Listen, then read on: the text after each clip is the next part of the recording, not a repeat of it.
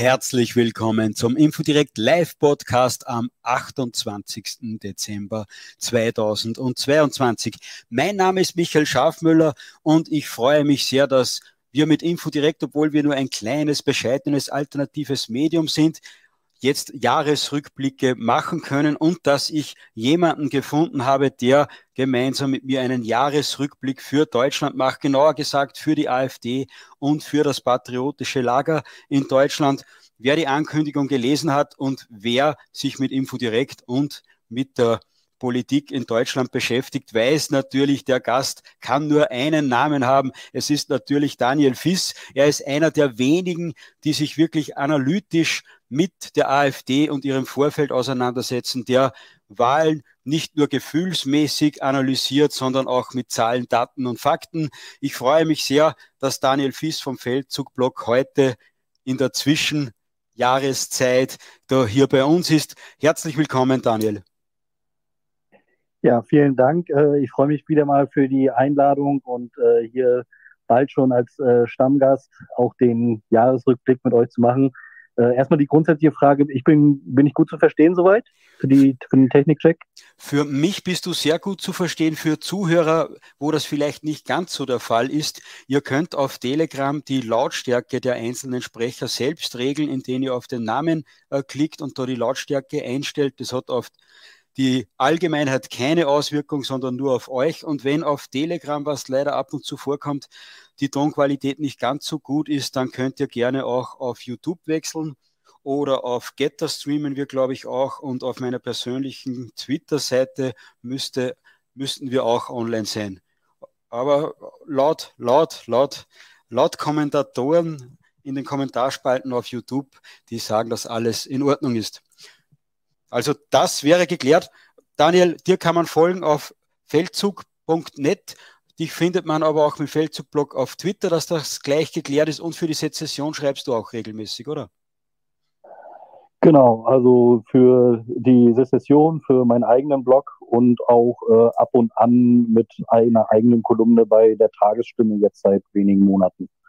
Sehr gut. Für Infodirekt hast du auch schon geschrieben und vor allem bist du dafür deine Podcast-Analysen bekannt und das wollen wir jetzt auch gleich machen. Das Jahr in Deutschland hat, glaube ich, aus Sicht der AfD mit dem Meutenrücktritt begonnen, oder? Ja, das kann man so sagen. Das war so ein bisschen die, äh, also nach dem großen Jahr mit vielen, vielen äh, Wahlkämpfen, einschließlich der Bundestagswahl 2021, hat das Jahr 2022 dann doch recht äh, mit einer großen Bombe innerhalb der AfD begonnen, nämlich dem Meutenrücktritt. Das, was ja, um ehrlich zu sein, halt auch schon viele prognostiziert haben im Vorfeld, also dass der ehemalige, also jetzt ehemalige Parteivorsitzende doch äh, immer stärker mit seiner Partei gefremdelt hat und auch die Rücktrittsforderungen von Seiten der Basis, aber auch selbst seines äh, eigenen Umfelds, in dem eher liberal-konservativeren Spektrum der Partei ähm, doch gesehen haben, dass sich der Mann mit seiner eigenen Partei nicht mehr wirklich wohlfühlt. Und ja, und dann so ein bisschen das klassische Bild, äh, was man schon von vielen Vorgängern wie Frauke Petri oder Bernd Lucke eben gesehen hat. Natürlich nochmal ein gewisses Nachtreten gegenüber der eigenen Partei gehört da manchmal äh, durchaus dazu. Ähm, aber viel interessanter ist ja äh, gerade was die Person Meuthen angeht, dass auch er zwar nicht den gleichen Fehler gemacht hat wie seine äh, Vorgänger, die ja aus der Partei ausgetreten und zurückgetreten sind, wie Frauke Petri und Bernd Lucke, die dann eigene Parteiprojekte nochmal gegründet haben. Ähm, Jörg Meuthen hat sich den Stress nicht angetan, sondern ist einer Partei äh, beigetreten, dem Zentrum, eine sehr alte Partei, die aber ja heutzutage völlig bedeutungslos ist und ähm, auch durch die Personalie Jörg Meuthen jetzt äh, in den Wahlumfragen oder auch in den Wahlergebnissen bei ihren Antritten lediglich unter Sonstigen geführt wurde und nicht wirklich von diesem neuen Promi-Status in Anführungszeichen profitieren konnte. Wobei Daniel äh, Meuthen hat ja angedroht, dass er mit einer eigenen Partei, dass er vielleicht doch eine eigene Partei gründet, weil er gesagt hat, zwischen der ganz, ganz bösen AfD und der etwas vom Weg abgekommenen CSU, CDU ist so viel Platz und da könnte man so große politische Erfolge feiern. Das hat er dann doch nicht gemacht. Er hat dann das gemacht, wie du gesagt hast, ist zu, zum Zentrum gegangen, zur Zentrumspartei und wurde dort nicht ganz so gut aufgenommen. Ich weiß nicht mehr, vielleicht kannst dich du besser erinnern. Ich glaube, der einzige Bundestagsabgeordnete von Zentrum ist dann aus der Partei ausgetreten, oder habe ich das falsch in Erinnerung? Nee, das ist äh, natürlich im Jahresverlauf ein bisschen später passiert, aber der, ähm, also kurz vor Meutens Austritt aus der AfD ist schon ein Bundestagsabgeordneter zum Zentrum übergewechselt aus äh, Schleswig-Holstein, ähm, der Uwe Witt, wenn ich mich, ja genau, der Uwe Witt, ja. Ähm, der da dann dem Zentrum beigetreten ist. Und ansonsten, ähm, ja, Meutens Hypothese von dem großen Freiraum, den es halt zwischen CDU und AfD gäbe, der ist halt auch immer wieder so ein äh, gewisser Mythos, der auch in der Wahlforschung jetzt nicht wirklich groß analysiert wurde.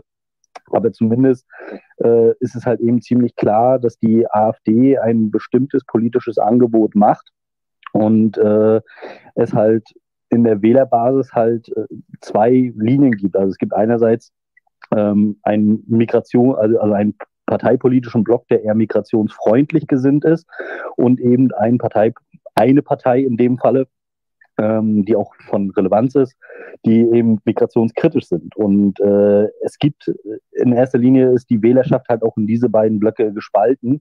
Und äh, diesen Zwischenraum, der zwischen AfD und CDU liegen würde, der wird halt auch von vielen Leuten, gerade wie Meuthen, immer wesentlich größer gemacht, als er dann tatsächlich eigentlich ist. Ich habe mich damit auch mal ähm, in einem Artikel mit in der Tagesstimme auseinandergesetzt. Also das sind halt so ähm, gewisse Mythen, die halt auch gerne immer wieder hochgezogen werden, dass es da äh, irgendwie ein besonderes Potenzial gäbe, was man noch mobilisieren könnte, aber das ist doch ähm, ja nirgends irgendwo nachgewiesen. Ich glaube, die einzigen, die diese Mythen glauben, sind dann wirklich Meuthen und Co und vielleicht ein paar etablierte Journalisten, die wissen, dass sie da einen Keil in die Partei reintreiben können, indem sie den Mythos hochhalten. Ich darf kurz äh, Meuthen zitieren, äh, der gesagt hat, ich glaube, das war in seinem, ja genau, bei seinem Parteiaustritt, hat er dann gesagt, wir haben vollkommen nochmal, wir haben vollkommen unübersehbar eine riesige politische Repräsentationslücke in unserem Land. Ich kann die Menschen gar nicht mehr zählen, die mir allein in den ersten Monaten dieses Jahres in persönlichen Begegnungen erzählten, sie wüssten überhaupt nicht mehr, was sie noch wählen sollten. Ja, aber das, äh, das Problem ist halt, ähm, dass halt eine, also man muss das vielleicht anders mal aufziehen. Also eine, also Parteigründungen in der, in der Bundesrepublik sind halt nicht ähm, so einfach, wie man sich vorstellt. Also die AfD ist in gewisser Weise schon äh, ein absolutes Novum in der, in der Geschichte der Bundesrepublik. Und es gab äh, faktisch gesehen nur zwei äh, erfolgreiche Parteigründungen in der Bundesrepublik, die sich halt auch recht schnell etablieren konnten. Das sind einerseits die Grünen in den 80er Jahren und eben dann wenig später die AfD mit etwas Wohlwollen kann man die Linkspartei vielleicht noch dazu zählen, wobei die Linkspartei ja im Grunde genommen nur Nachfolger, Nachfolgepartei der ehemaligen Staatspartei der DDR, nämlich der SED ist. Also äh, die Parteistrukturen waren da in dem Falle ja ohnehin vorhanden. Und ähm, deswegen sieht man halt allein schon, dass Parteiprojekte in der Bundesrepublik doch äh, immer recht kurze, also neue Parteiprojekte recht kurze Halbwertszeiten haben. Ja, also man erinnere sich zum Beispiel an die äh, Piratenpartei. Also vielleicht ältere Semester, was heißt ältere Semester, aber die werden sich vielleicht noch daran erinnern, wer die Piraten mal gewesen sind. Bis heutzutage eine Partei, die völlig in der Bedeutungslosigkeit verschwunden ist. Und auch andere neue Parteiprojekte ist, ist halt äh, sehr, sehr schwierig. Also es braucht halt auch immer eine gewisse Gelegenheitsstruktur, um neue Parteiprojekte wirklich erfolgreich aufzubauen. Und ähm, da gibt es halt verschiedene Erklärungsmuster, die jetzt alle auszuführen wären, ein bisschen ähm, ja, zu breit gefächert, mhm. warum eine Partei irgendwann erfolgreich wird und wie, was die Erfolgsbedingungen sind. Bei der AfD war diese Gelegenheitsstruktur gegeben, einerseits äh, bedingt durch ein immer enger werdenden Meinungskorridor und auch eben tatsächlich eine politische Repräsentationslücke äh, im Rahmen der CDU, die den, äh, also für konservative Wähler zum Beispiel keine Heimat mehr bieten konnte und gleichzeitig aber auch viele soziale Transformationsprozesse in der in der Arbeitswelt, im sozialen Gefüge äh, und eben auch äh, Identitätskrisen, die sich eben mit diesem Experiment der multikulturellen Gesellschaft auseinandergesetzt haben. Dazu kann man auch, äh, um ein bisschen Eigenwerbung natürlich immer mal reinzustreuen, auch äh, einige Artikel auf meinem eigenen Blog äh, felze.net lesen. Und ähm, man sieht aber daran eben, es ist eben nicht einfach, eine, eine, eine Partei äh, zu gründen. Und äh, ich finde es immer schon sehr bedenklich, dass halt äh, so jemand wie Jörg Meuthen, der dann aber auch äh, über ne, den längsten Zeitraum Vorsitzender jetzt der AfD gewesen ist, dass man dann doch so wenig Politikfähigkeit und so wenig Politikverständnis hat und nicht äh, versteht, wie einfach gewisse äh, Mechanismen auch im politischen Machtgefüge der Bundesrepublik funktionieren. Und ähm, ja, das ist halt äh, einfach nur wohlwollend, wenn man es wenn wohl interpretieren will, eine himmelschreiende Naivität. Ja, wahrscheinlich das in der eigenen Blase, im eigenen Saft immer nur kochen, wenn er schreibt, ihm haben in der letzten Zeit so viele Leute darauf angesprochen. Ja, die sind natürlich nur in seiner eigenen Blase und vielleicht äh, die Journalisten, äh, die er in den Hintern gekrochen ist bei ZDF-Sommergespräch oder so äh, Dinge, die ihm gesagt haben, ja, es wäre so viel Platz, sie wären ja so vernünftig, aber äh, mit, dem, mit dem Björn Höcke, da kann das ja nicht klappen. Irgendwann glaubt man das wahrscheinlich auch, wenn man politisch nicht wirklich äh, gebildet ist und das Herz halt am rechten Fleck trägt. Ja, das ist halt so ein bisschen diese, diese anekdotische Evidenz, ja. Also man, wenn man halt äh, in der eigenen Blase schwimmt und äh, einem auf der Weihnachtsfeier von der Familienfeier irgendwie äh, fünf Leute erzählen, dass man ja nicht wüsste, we, wen man eigentlich noch wählen sollte oder dann irgendwie an einem Infostand. Also es gibt ja natürlich auch so ein bisschen dieses andere Bild in, in der AfD, habe ich ja auch schon äh, ab und zu mal erlebt dass Leute halt irgendwie an ihren Infoständen 80 Prozent Zustimmung bekommen haben und sich dann gewundert haben, dass aber das Wahlergebnis eben nicht so genauso ausgefallen ist. Also das ist dann immer so ein bisschen die, die harte Realität der Empirie und auch der Demoskopie, dass äh, die eigene Blase und das eigene soziale Umfeld eben nicht äh, repräsentativ ist für die gesamte Stimmung in der, in der Republik und ähnliche Fehldeutungen ist halt auch offensichtlich Jörg Meuthen aufgesessen. Wer sich dafür interessiert, wie man das anstellen kann, wobei ich glaube, bei Infodirekt ist die Gefahr bei unseren Hörern eh nicht ganz so groß, aber wer sich näher für die Zielgruppenforschung und so interessiert, ist am Feldzugblog von Daniel Fiss sicher ganz, ganz richtig. Wir sehen jetzt aber weiter, wie Meuthen weggegangen ist, es hat ja sehr viele Menschen aufatmen lassen. Die erste Wahl im Saarland Ende März war aber dann trotzdem nicht so rosig, oder?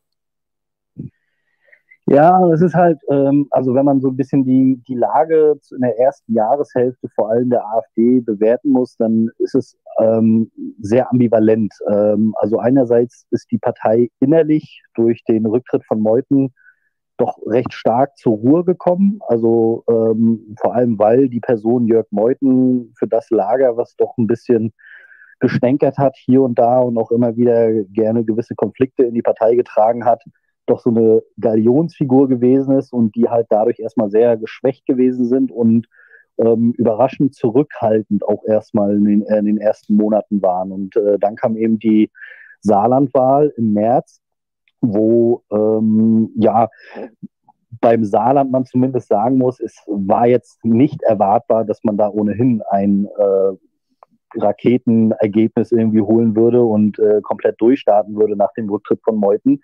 Also die ähm, Umfragen sowohl im Bund als auch in den Ländern haben jetzt nicht ausgewiesen, dass da ähm, ja phänomenale Ergebnisse oder große Überraschungen zu erwarten waren weil, und das muss man auch eben ganz konkret für das Saarland sagen, ein sehr kleines Bundesland und eben auch ein Landesverband, der äh, kaum kampagnenfähig war für eine Wahlkampagne. Also man hatte auch schon gemerkt, dass da die Bundespartei in der AfD viel Hilfestellung leisten musste, um überhaupt im Wahlkampf, äh, im, im Saarland sowas wie einen Wahlkampf durchzuführen.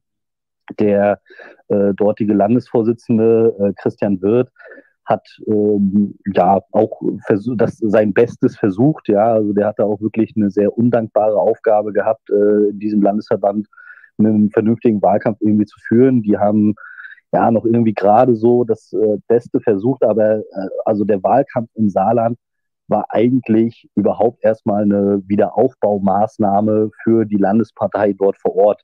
Also es war jetzt nicht so, dass da man irgendwie eine äh, Struktur vorfinden konnte, mit der man Wahlkampf führen konnte ähm, und dann irgendwie auch eine innovative Kampagne oder so mit äh, hätte führen können, sondern das war wirklich ein komplett desolater Landesverband gewesen. So. Und das, da, da, trifft jetzt auch den Christian Wirth, ähm, der, der, der Landesvorsitzende ist keine Schuld, der ist, hat den Job auch erst recht äh, spät erst übernommen, also war da erst auch ein, eine kurze Zeit im Amt gewesen und äh, da sieht man dann eben auch, ähm, ja, dass man, dass man da jetzt nicht viel erreichen konnte. Das äh, Ergebnis muss man in der Hinsicht sagen, war dann auch noch sehr knapp gewesen, ja, also mit knappen 5,2 Prozent, glaube ich, soweit in, im Saarland eingezogen.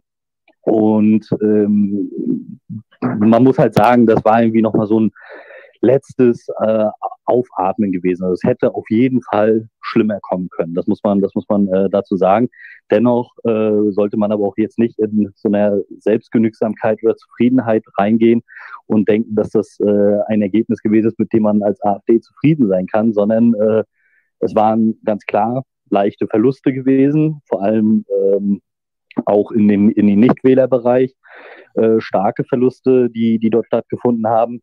Und ähm, das war sicherlich so ein Dämpfer gewesen für die Partei und auch kein gutes Omen gewesen eben für die nachfolgenden Landtagswahlen. Also äh, Saarland, wenn man das so zusammenfassen will, äh, die Wahl, bei der von vornherein von den Voraussetzungen her am wenigsten möglich gewesen ist. Ja, Saarland ist man noch mit einem blauen Auge davongekommen. Nächste Wahl war dann, glaube ich, ganz im Norden oben in Schleswig-Holstein und da hat es einen Knockout gegeben. Genau, das war dann äh, jetzt auch tatsächlich die erste Wahl gewesen. Also nachdem die AfD ja lange Zeit auch äh, ja, in den 2015er bis 2018er Jahren in jeden Landtag eingezogen ist, in der Bundesrepublik, einschließlich den äh, Bundestag und dann auch in den darauffolgenden Jahren jetzt immer wieder, wenn auch mit leichten Verlusten, äh, immer wieder äh, doch in die Landtage einziehen konnte, war irgendwie Schleswig-Holstein dann doch äh, der Knockout gewesen, wo es dann den ersten äh, Rauswurf aus einem Landesparlament gab.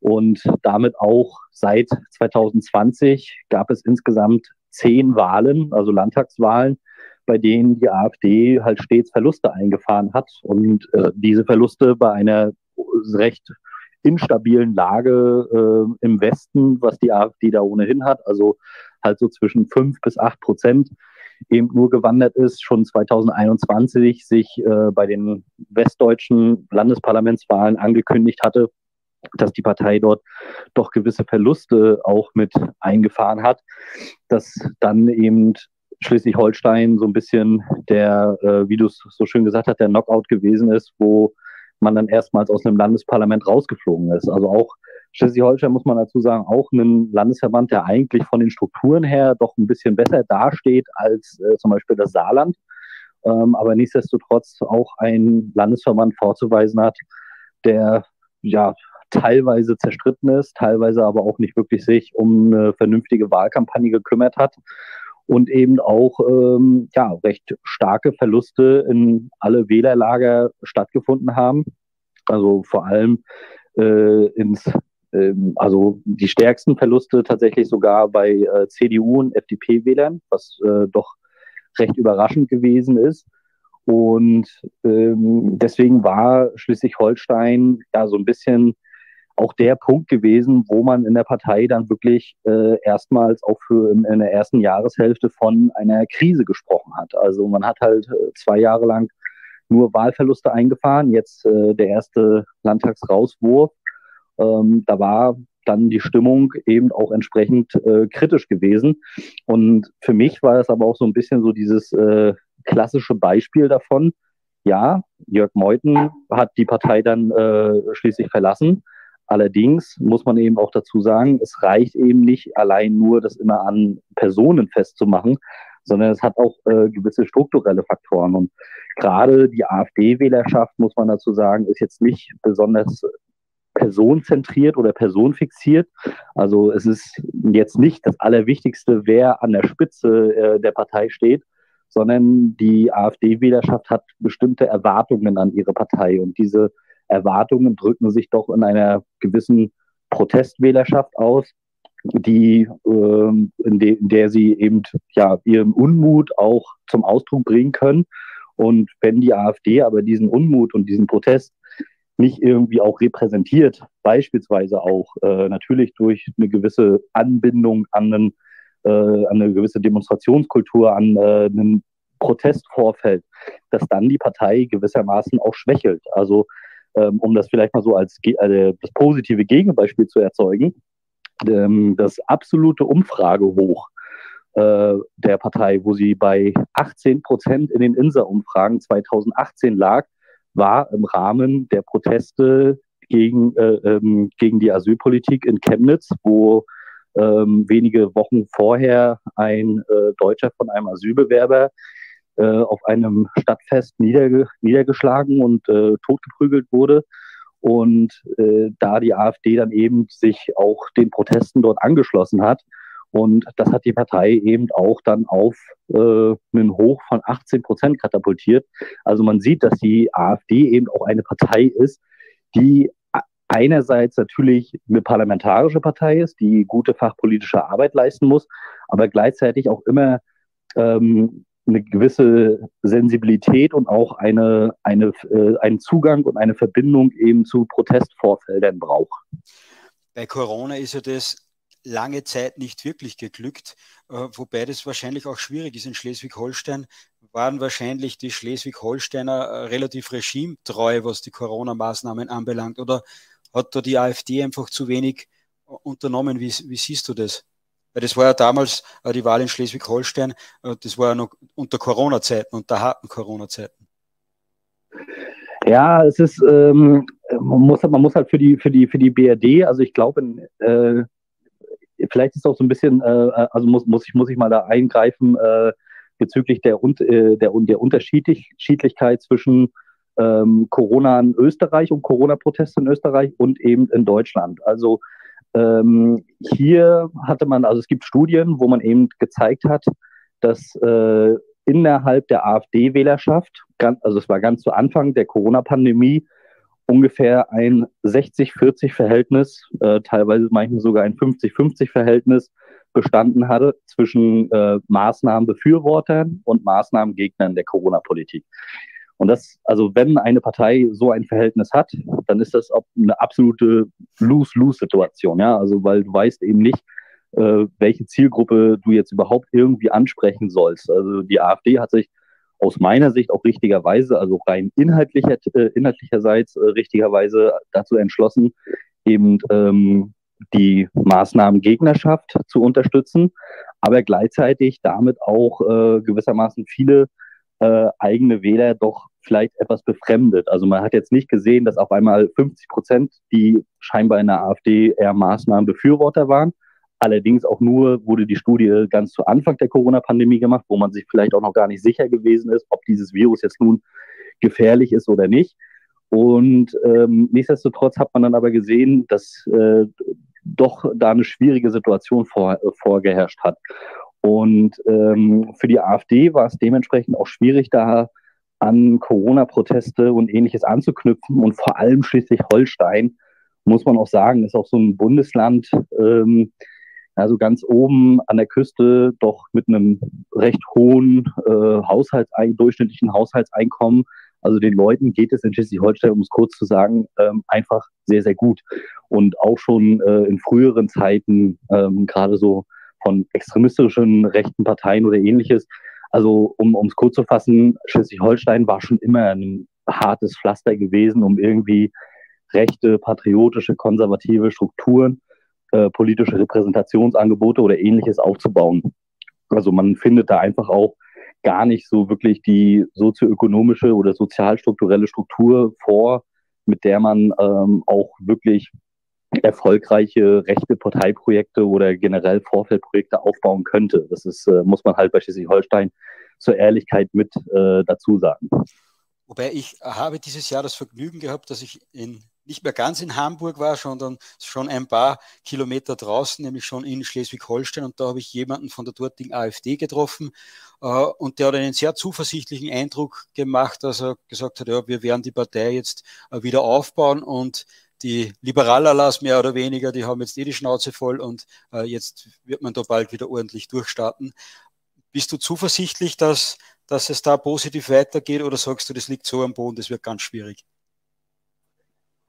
Ja, na, also ich äh, kenne halt auch so ein paar Leute in, in, in Schleswig-Holstein, die, ähm, also wo man zumindest erkennen kann, dass die äh, bereit sind, da die Partei jetzt auch sicherlich äh, in, in gute Fahrwasser zu führen und vor allem ganz wichtig eben jetzt auf die Kommunalwahlen 2024 dann, ähm, ja, bald schon nächsten Jahr, also jetzt äh, 2024 dann, wie gesagt, vorzubereiten.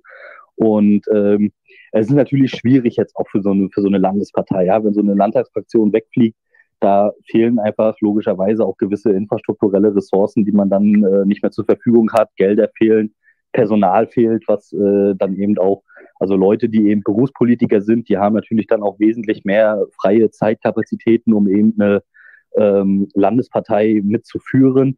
Allerdings, ähm, und jetzt halt viele von denen logischerweise irgendwo auch äh, im normalen Berufsleben irgendwie wieder äh, eine, eine Andoktation finden müssen und dadurch ja eben die zeitlichen Ressourcen zum Aufbau so einer Landespartei eben schwieriger werden. Aber es bleibt ja nichts anderes übrig, als äh, da dann auch zur nächsten Landtagswahl wieder anzugreifen. Und wichtig wird halt sein, äh, dann eben 2024 bei den Kommunalwahlen jetzt sich dort eben stark zu verankern, Fraktionen aufzubauen, überhaupt genügend Leute zu finden, die tatsächlich auch antreten. Ähm, das ist ja auch so eine äh, Schwierigkeit innerhalb der AfD, dass es doch eine recht dünne Personaldecke gibt und im Verhältnis zur Wählerstärke doch die AfD eine recht sehr recht schwache Mitgliederbasis hat, äh, um überhaupt das abzudecken. Also es äh, ist vor allem ein sehr starkes Problem im Osten, wie zum Beispiel Sachsen.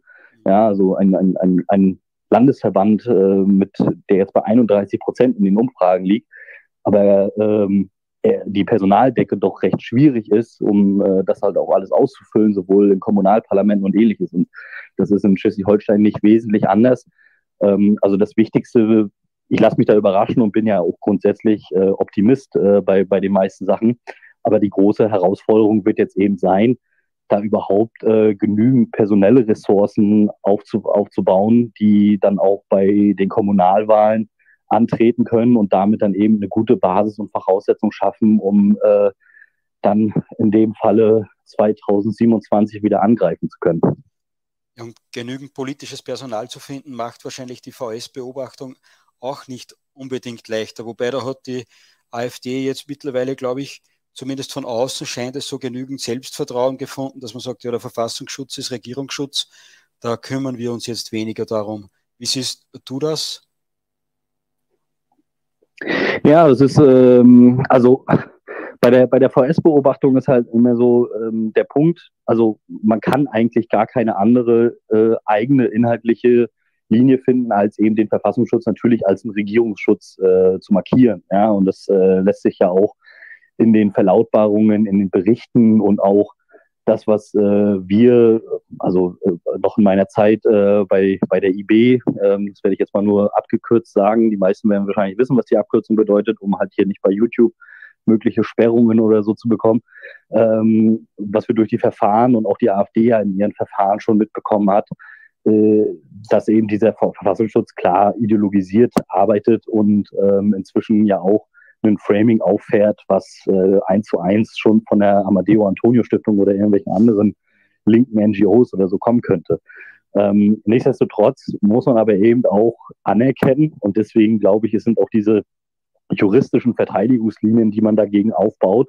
Und selbst wenn es nur kleine Teilerfolge sind gegen den Verfassungsschutz, dass die eben enorm wichtig sind, um eben damit auch zu signalisieren, okay, wir nehmen jetzt nicht einfach so dieses äh, Stigma, was uns hier der Verfassungsschutz und die Regierung auferlegt, das nehmen wir einfach nicht bereitwillig an, sondern wir wollen eben auch eine juristische Verteidigungslinie da reinziehen, um eben äh, auch dem Bürger zu signalisieren, ähm, wir sind nicht verfassungsfeindlich, ja, sondern wir sind eben natürlich auch äh, Verteidiger der, der Verfassung hier und auch diejenigen, die auch die Verfassung eben ernst nehmen Ähm, und ich glaube, dass das eben auch einfach als Signalwirkung sehr wichtig ist an die Wähler. Ähm, und deswegen auch so ein bisschen auch Manöverkritik an unser eigenes Lager. Ja, der Verfassungsschutz ist ein Regierungsschutz, aber man sollte halt auch eine Beobachtung nicht vollends äh, auf die leichte Schulter nehmen, ähm, weil es ist nun mal eine Machtasymmetrie vorhanden, mit der wir arbeiten müssen. Ähm, aber äh, und deswegen klar, einerseits den Verfassungsschutz so markieren, wie er tatsächlich ist, andererseits aber eben auch immer wieder stets betonen, dass man natürlich die Verfassung an sich verteidigt ähm, und gleichzeitig eben auch die juristische Abwehr dagegen aufrechterhält. Ich glaube, es war im Freilicht-Magazin, wo ich einen Gastbeitrag von Peter Büstron, AfD-Bundestagsabgeordneten, gelesen habe. Und der hat wenn ich mich richtig erinnere, äh, erklärt, wie das mit den Republikanern vorgegangen ist. Da hat man nämlich genau dasselbe Muster, dieselbe Schablone mehr oder weniger von Regierungsseite genommen und hat die Republikaner mehr oder weniger mit der Verfassungsschutzbeobachtung äh, dann auch vernichtet. Also sicher gefährlich, was da gerade vorgeht. Ja, absolut. Also die Republikaner sind ja so ein bisschen dieses äh, Musterbeispiel dafür, wie eine Partei, also wo man dann auch andererseits sagen muss, auch die juristische Verteidigungslinie ist halt nicht äh, ein Erfolgsgarant für eine Partei, weil äh, die Republikaner haben ja ihr ähm, juristisches Verfahren gegen den Verfassungsschutz damals äh, gewonnen. Das äh, wissen viele leider, äh, leider Gott sei Dank nicht, äh, leider nicht, ähm, sondern dieses Verfahren haben sie erst 2006 gewonnen. Da hat aber niemand mehr von den Republikanern gesprochen. Also da war die Partei halt schon mausetot gewesen und hatte überhaupt keine Bedeutung mehr gehabt. Und dementsprechend hat sich auch niemand mehr für dieses Urteil von dem äh, Verwaltungsgericht in Berlin damals äh, interessiert. Also wir haben jetzt so ein bisschen durch äh, die Verfahren, die halt auch unterschiedliche patriotische Gruppen gegen den VS haben, kennen wir dieses Urteil natürlich. Aber äh, für den politischen Beobachter war halt dieses Urteil nicht mehr irgendwie relevant gewesen, weil wenn du halt äh, als Partei zehn Jahre beobachtet wirst, zehn Jahre lang dieses Stigma hast und dann irgendwie nach zehn Jahren dann dein, äh, deinen Prozess gewinnst, dann äh, interessiert sich halt auch niemand mehr dafür, sondern dann ist der Schaden halt angerichtet. Und da sind halt die Republikaner eben das äh, entscheidende Beispiel dafür. Und ähm, deswegen bin ich halt auch immer so ein bisschen der Auffassung, also man muss dem Verfassungsschutz jetzt nicht unnötig äh, irgendwelche Vorlagen bieten. Ja, teilweise ist es ja auch so, dass äh, entsprechende Agenten oder auch Leute, die natürlich äh, innerhalb der Partei dann eine besondere Radikalität oder sowas einfordern, äh, ähm, oftmals, das ist ja auch schon hinreichend aufgedeckt worden in der Geschichte der Bundesrepublik, dann selber äh, doch Zuträger des äh, Geheimdienstes und des Verfassungsschutzes gewesen sind. Also davon sollte man sich dann auch auf gar keinen Fall irgendwie einlassen oder tragen lassen. Und das Wichtige ist halt eben, ähm, nicht in so, einen, äh, in so eine selbsterfüllende Prophezeiung sich irgendwie hinein zu generieren. Also dass man dann äh, halt sagt, ja, wir werden ja eh vom Verfassungsschutz beobachtet und äh, jetzt können wir ja erst recht richtig feste drauf ähm, hier unsere Antisystem und Anti, äh, Anti ähm, Bundesrepublik Propaganda oder sowas äh, auffahren. Also in diese Falle sollte man halt nicht tappen. Man sollte halt seine Positionen so vertreten, wie sie sind. Es gibt ein Parteiprogramm im Falle der AfD, es gibt ähm, Programmausschüsse und ähnliches, die erarbeiten Positionen, die soweit alle von der Verfassung äh, komplett gedeckt sind. Und dann muss man aber eben dann sehen, es gibt die andere Ebene, eben diese ideologische Stigmatisierung. Und äh, in die, auf diese ideologische Stigmatisierung darf man eben nicht hereinfallen, weil das ist ja nämlich auch das Ziel. Es ist einerseits das Ziel des Verfassungsschutzes, die ähm, AfD einerseits zu stigmatisieren und gleichzeitig ist aber auch das Ziel, dass viele Leute dann in der Partei ähm, versuchen, dieses Stigma irgendwie zu bestätigen. Also die dann halt ähm, aus dieser Isolation, in der man sich irgendwo bewegt, dann meinen, sie müssten äh, extra nochmal äh, ein Stück weit radikaler werden, um eben dem Verfassungsschutz äh, zu zeigen, wenn ihr uns so haben wollt, dann sind wir halt auch so. Und das ist halt ein Fehler, den man nicht machen sollte. Das ist nämlich Ziel so einer Beobachtung, sondern eben ähm, geduldig und äh, behutsam mit den eigenen Positionen umgehen, diese aber auch selbstbewusst vertreten. Und äh, dann kann man, denke ich mal, auch so einer Verfassungsschutzbeobachtung äh, überleben. Ja, du hast es äh, schön beschrieben jetzt. Äh, ich glaube, man muss, so wie du gesagt hast, äh, selbst mit Selbstbewusstsein, mit Selbstvertrauen auftreten und sich nicht von anderen so beschreiben lassen, dass die eigene Identität von anderen bestimmt wird. Mir fällt da als Beispiel ein, äh, die Skinhead-Szene, wo ich am Rande äh, ja daran teilhaben durfte, äh, die ist auch durch Filme wie Rampa Stamper, durch Medienberichte, wenn du äh, der Meinung bist, dass zu viele Migranten im Land sind, dann brauchst du unbedingt eine Glatze und einen Lonsdale-Pullover äh, und dann hat man das, was amerikanische Filme vorgezeigt haben, was die Medien äh, gesagt haben, hat man dann als eigene Identifikation irgendwie äh, herangezogen. Und das ist mit der IB mit, mit diesem Unsinn gebrochen worden, glaube ich. Und als Partei ist das natürlich dann auch schwierig, dass man sich selbst dann nicht als, als Outlaw dann irgendwie seine eigene Identität zusammenzimmert. Genau, also es ist halt, äh, also es gibt halt immer so diese zwei Extreme, die, die man halt vermeiden muss. Also das eine Extrem eben ganz klar zu, äh, nicht das Bild, das, was ähm, sozusagen der politische Gegner von einem zeichnen will, nicht auch noch äh, bereitwillig zu bestätigen. Ja, das ist nämlich auch so gerne eine Tendenz, ähm, dass man dann in diese selbsterfüllende Prophezeiung, wie gesagt, hineingerät.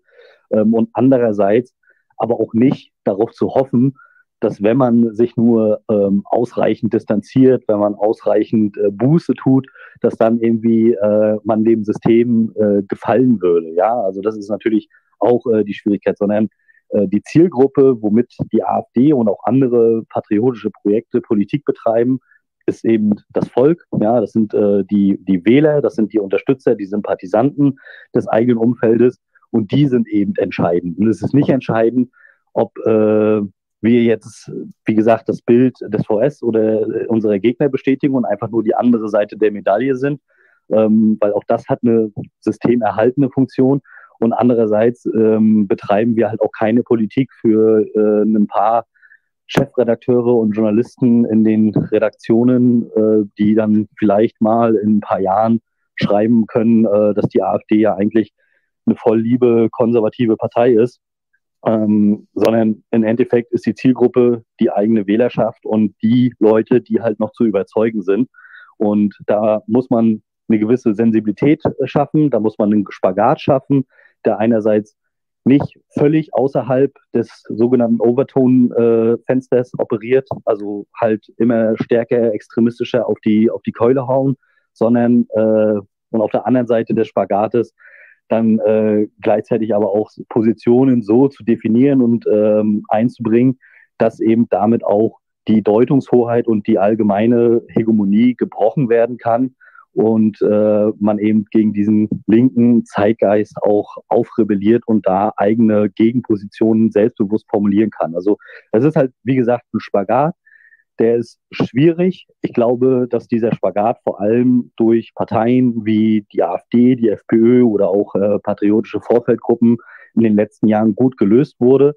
Es ist aber gleichzeitig auch immer wieder ein Selbstreflexionsprozess, der äh, immer wieder von neuem stattfinden muss, dass man eben schaut, okay, sind unsere Positionen noch innerhalb eines vermittelbaren Diskursrahmens oder sind sie eben äh, komplett anbiederisch geworden oder sind sie eben komplett ähm, radikal unverständlich geworden. Also das ist äh, natürlich dieser Mittelweg, der ist schwierig für viele, aber er muss eben gegangen werden und dabei sollte man sich eben auf gar keinen Fall auf die Bilder äh, und Erwartungen des politischen Gegners einlassen. Das ist sehr schön zusammengefasst. Darum gehen wir jetzt einen Schritt weiter und ich nehme als Überleitung mehr oder weniger zu sagen, wie sehr ist das bei der NRW-Wahl, also Nordrhein-Westfalen, bei der Wahl dort gelungen? Ja, man muss sagen, ähm, Nordrhein-Westfalen war, äh, wenn man, also erstmal zum Ergebnis, noch ist alles noch relativ äh, entspannt gelaufen. Also zumindest hat man den äh, Wiedereinzug geschafft. Im Vorfeld der NRW-Wahl hatte man sogar noch äh, recht optimistische Erwartungen gehabt von sieben, acht Prozent in den Umfragen.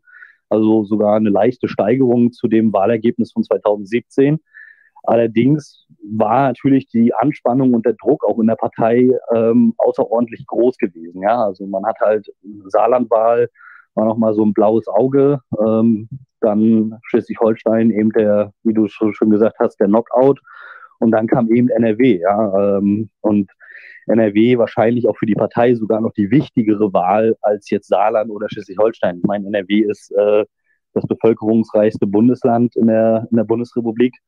Ähm, äh, von, von der Einwohnerzahl her, auch äh, bei Bundestagswahlen von besonderer Bedeutung und eben auch äh, so ein bisschen Sinnbild dafür, wie äh, die Verankerung der AfD auch in, in den westdeutschen Parlamenten stattfinden kann. Und deswegen waren im Vorfeld der NRW-Wahl natürlich alle sehr nervös gewesen, ähm, auch die Bundesführung, so wie man äh, gehört hatte, ob dort äh, der Wiedereinzug gelingt. In den Umfragen konnte man zumindest so ein bisschen ähm, optimistisch sein. Allerdings war das Ergebnis dann aber auch weit unter dem, was man dann erwartet hat, mit äh, knapp 5,4 Prozent oder 5,6 Prozent, ich weiß jetzt gar nicht genau das Ergebnis, äh, ist man dann eingezogen, auf jeden Fall äußerst knapp. Äh, in den absoluten Stimmen, also hat man, wenn man jetzt die Wahlbeteiligung noch berücksichtigt, hat man fast äh, die Hälfte ähm, oder fast ein bisschen weniger, fast 40 Prozent der eigenen Wähler verloren. Ähm, fast 70 Prozent der Verluste, die in NRW an andere Parteien oder auch ins Nichtwählerspektrum gingen, also 70 Prozent dessen ging an die Nichtwähler. Also da hat man ganz offensichtlich äh, viele Leute doch recht desillusioniert als Partei zurückgelassen, die sich auch nicht entschieden haben jetzt für die ähm, CDU oder FDP oder irgendwie so ein anderes konservatives Pendant, so wie das in Schleswig-Holstein aber tatsächlich gewesen ist. Also dass man sich da dann äh, für doch eine etablierte Partei als ehemaliger AfD-Wähler entschieden hatte, aber in NRW doch äh, ein Großteil äh, ins Nichtwählerlager zurückgewandert ist. Und vor allem die stärksten Verluste, ähm, wo man doch sehr bedeutend verloren hat, auch an absoluten Stimmen, in den absoluten AfD-Hochburgen von NRW, wie zum Beispiel Gelsenkirchen, Essen, ähm, das, was äh, man hier in der Bundesrepublik als den Ruhrpott bezeichnet, also eine sehr äh, ja, frühere äh, von, von, von Industriearbeiterschaft geprägte Region, die in den letzten Jahrzehnten aber auch eine sehr große Deindustrialisierungs- und Transformationsphase durchgemacht hat und auch äh, doch immer stärker auch von Migrantengruppen geprägt ist. Ähm, dort hat die AfD doch sehr herbe Verluste eingefahren. Also man hat halt gesehen, dass das äh, NRW-Ergebnis doch maßgeblich ähm, also die, der Misserfolg dadurch zu erklären ist, dass man äh, dort eben in diesen klassischen Kernwählergruppen, also enttäuschte Industrie, Arbeiterschaft im produzierenden Gewerbe, doch sehr stark verloren hat. Ja, und äh, dadurch ja, hat sich dann eigentlich, äh, wenn Schleswig-Holstein die Krise gewesen ist, hat sich dann das doch in NRW nochmals verschärft. Und man eben dann ja auch sehr, sehr pessimistisch auf weitere Wahlen geschaut hat. Was man aber für NRW vielleicht, um das noch kurz zu ergänzen, ähm, erwähnen muss, ist, äh, dass die Landtagsfraktion, die da eingezogen ist, doch erstmals eine sehr junge Fraktion ist. Also vor allem auch äh, viele Leute, die aus dem früheren JA-Umfeld kommen. Ähm, unter anderem bekannte Namen wie Carlo Clemens, der frühere JA-Bundesvorsitzende, was ja auch noch bis zum Oktober des Jahres gewesen ist. Oder eben ähm, ja, Sven Tritschler und andere Leute. Also da, da gibt es schon äh, einige Namen äh, oder Zacharias, äh, die, die dort jetzt eine recht junge Fraktion auch bilden. Und das muss man auch sagen, ist eine Entwicklung, die mir im Jahr 2022 besonders gefallen hat, dass vor allem die junge Alternative ähm, sehr, sehr selbstbewusst aufgetreten ist. Und ähm, auch jetzt Daniel, das dazu, Selbstbewusstsein. Dazu, Daniel, ich ja. unterbreche dich kurz. Zur jungen Alternative würde ich nämlich später noch einen, ein eigenes Kapitel mehr oder weniger aufschlagen.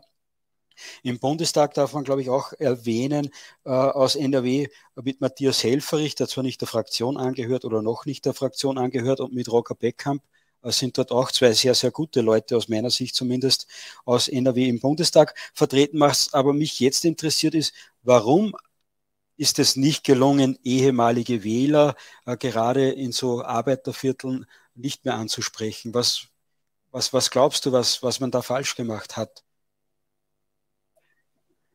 Ja, ein, einerseits muss man sagen, also wenn man das äh, 2000, Jahr 2022, also ich würde das vielleicht mal so in einem größeren Panorama aufmachen, ähm, die Misserfolge der AfD, vor allem die letzten zwei Jahre, waren natürlich einerseits bedingt, ähm, dass halt das große Katalysatorthema, nämlich dass die Migrationspolitik gefehlt hat. Ähm, also man hatte halt von 2015 bis quasi ins Jahr 2018 hinein doch eine ähm, sehr, sehr gute Stimmungslage gehabt, da das eigene Zentralthema, nämlich die Migrationspolitik, ähm, sehr stark auch im öffentlichen Diskurs äh, zirkuliert ist und äh, ab 2019, 2020 aber dieses Thema enorm abgemacht hat äh, und dann eben äh, die Corona-Politik ab 2020 ähm, den gesamten Diskurs dominiert hat. Und die Partei, wie ich vorhin schon erklärte, ungefähr ein 50-50-Verhältnis äh, zwischen äh, den Maßnahmengegnern und Maßnahmenbefürwortern in der eigenen Wählerschaft, ähm, war das halt kein Gewinnerthema gewesen.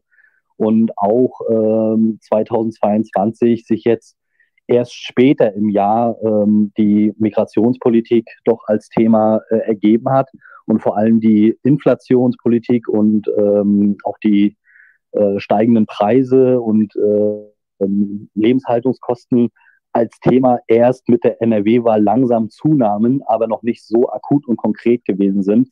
Und ähm, der Krieg in der Ukraine, äh, muss man auch dazu sagen, außenpolitische Themen gewinnen keine Wahlen. Also zumindest in der Bundesrepublik nicht. Also es äh, war vielleicht in der Zeit des Kalten Krieges äh, so gewesen, ganz zu Beginn der 60er, 70er Jahre, wo die SPD auch noch ab und an mal eine Wahl gewinnen konnte mit einem sehr außenpolitischen Fokus.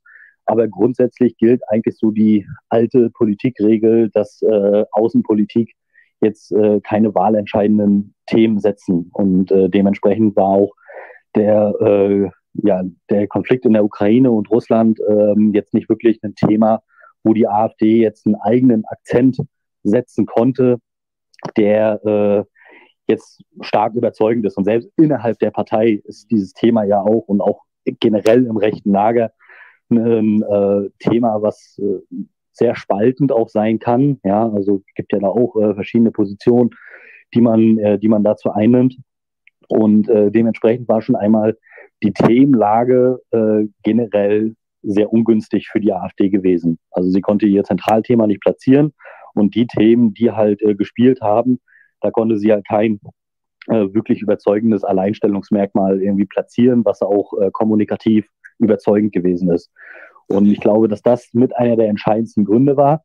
Der Wahlkampf in NRW habe ich persönlich auch mit ein paar Leuten gesprochen. Der wird sehr ambivalent eingeschätzt. Also manche sagen, es wird doch versucht, einen recht guten Wahlkampf zu machen.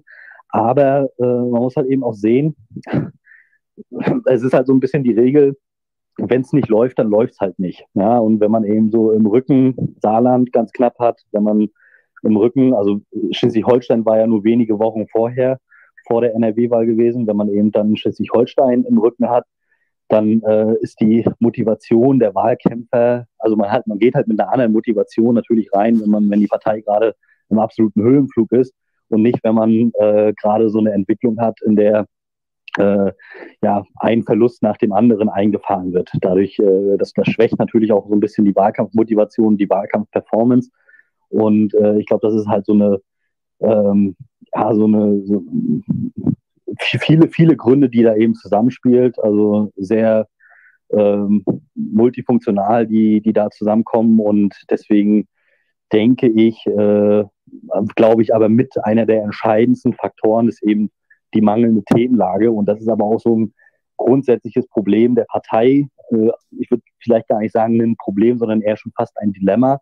Natürlich ist die Migrationskritik ähm, für alle rechten patriotischen Parteien in Europa mit das äh, zentrale Kernthema. Aber ähm, zur Politikfähigkeit und auch für den Anspruch, eine wirkliche Volkspartei zu werden, braucht es eben auch noch ähm, starke Profilierungen in anderen Politikfeldern. Also da kann man sich dann eben auch vielleicht eine Scheibe von Frankreich oder auch Österreich abschneiden. In Österreich, wo man ja auch ein sehr sozialprogrammatisches Profil sich über die letzten Jahre dort in der FPÖ aufgebaut hat, oder auch Frankreich mit äh, Marine Le Pen, die ähm, auch nun sehr auf Lebenshaltungskosten, auf äh, ähm, Inflation und äh, soziale Themen gelegt hat und äh, damit auch gar nicht ausschließlich, sag ich mal, als äh, eine migrationskritische Partei gesehen wird, äh, sondern dass äh, dieses Thema Migrationskritik eben auch mit weiteren Politikfeldern gut verknüpfen kann. Und äh, ich glaube, das ist auch so ein bisschen eine Herausforderung, vor der die AfD noch steht, als eine sehr junge Partei, da kann man auch noch, muss man wahrscheinlich auch noch in den nächsten Jahren ein bisschen Geduld haben, muss man auch gute Fachpolitiker äh, stärker in den Fokus setzen und äh, in die Öffentlichkeit platzieren.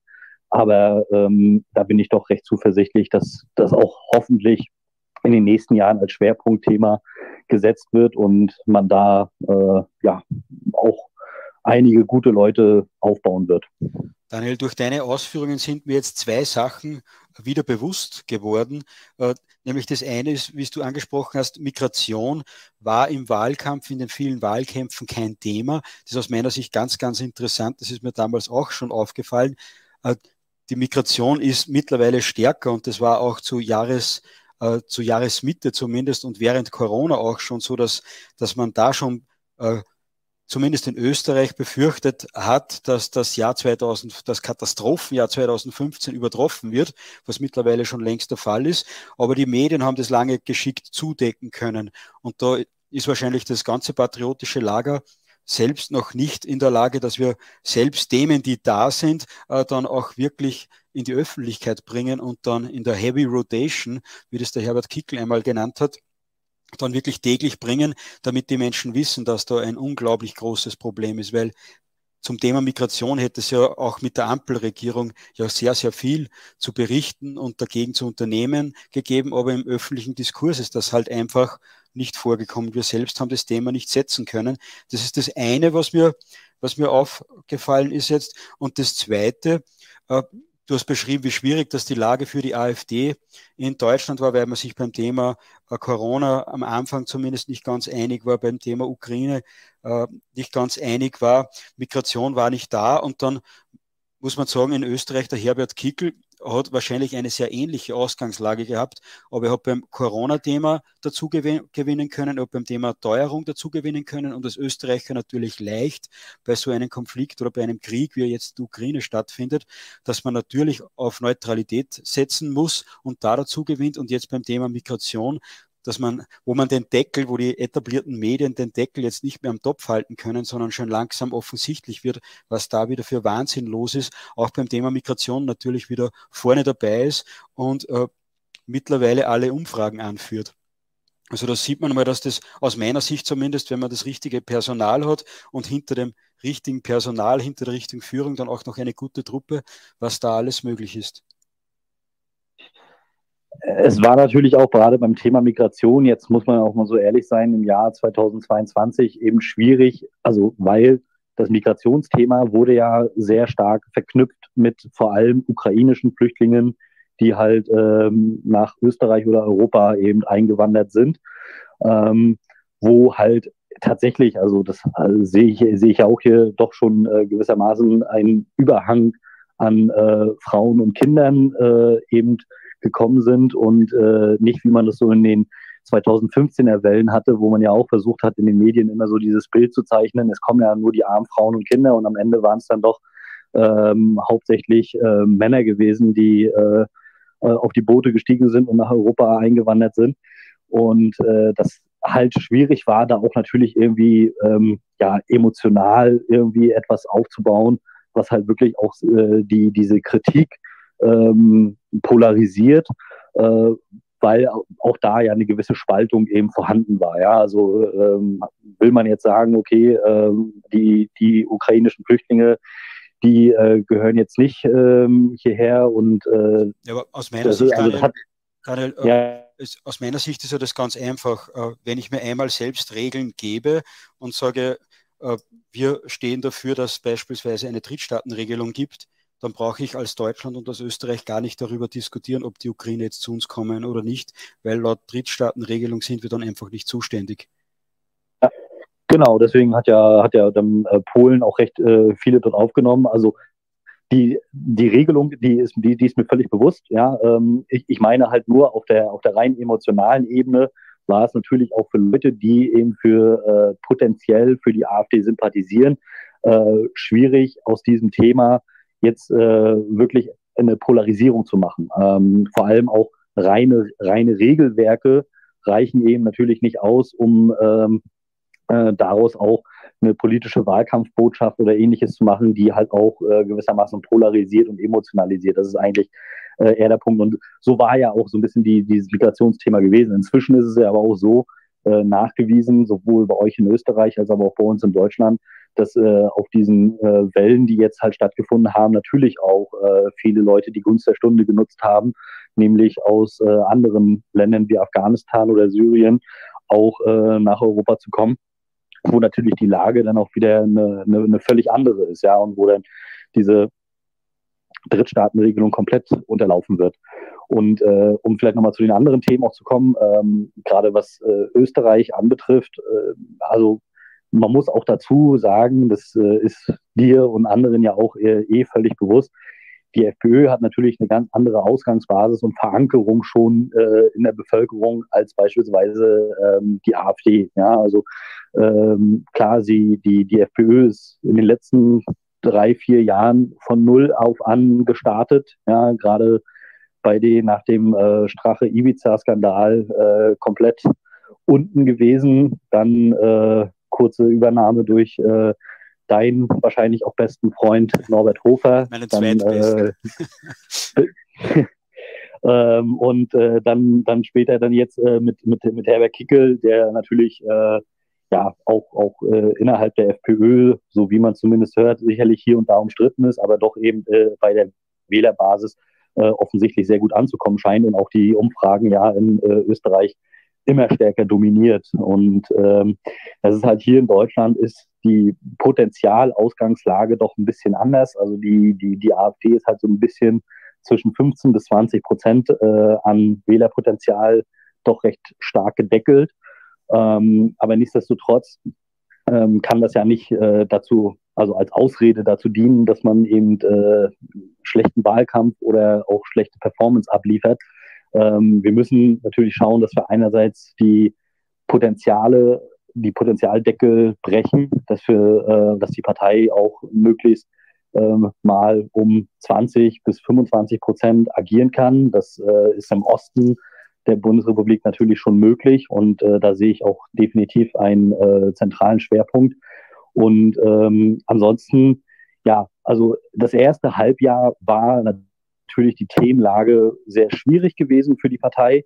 Und es fällt ihr aber auch, das muss man auch dazu sagen, ähm, sehr schwierig, eine, eine strategische äh, Leitlinie zu verfolgen oder auch einen Kompass äh, nachzuverfolgen, bei dem ähm, sie agieren kann, auch außerhalb von Themenlagen oder auch Krisenlagen, die sie selbst nicht dominieren kann und wo sie selbst auch kein äh, Alleinstellungsmerkmal gewissermaßen hat. Also da fehlt es so ein bisschen. Und die Partei hat sich da äh, in den letzten Jahren auch zu sehr so ein bisschen von äh, Stimmungslagen treiben lassen, ähm, versucht, versuchte irgendwie, also Corona ist ja so ein klassisches Beispiel. Am Anfang war die AfD ja äh, sogar noch eine der Parteien, die am restriktivsten Lockdown und äh, sonstige Maßnahmen gefordert haben. Das war natürlich nur eine sehr kurze Phase gewesen, aber wenig später dann doch äh, umgeschwenkt ist in das eher maßnahmenkritische Spektrum.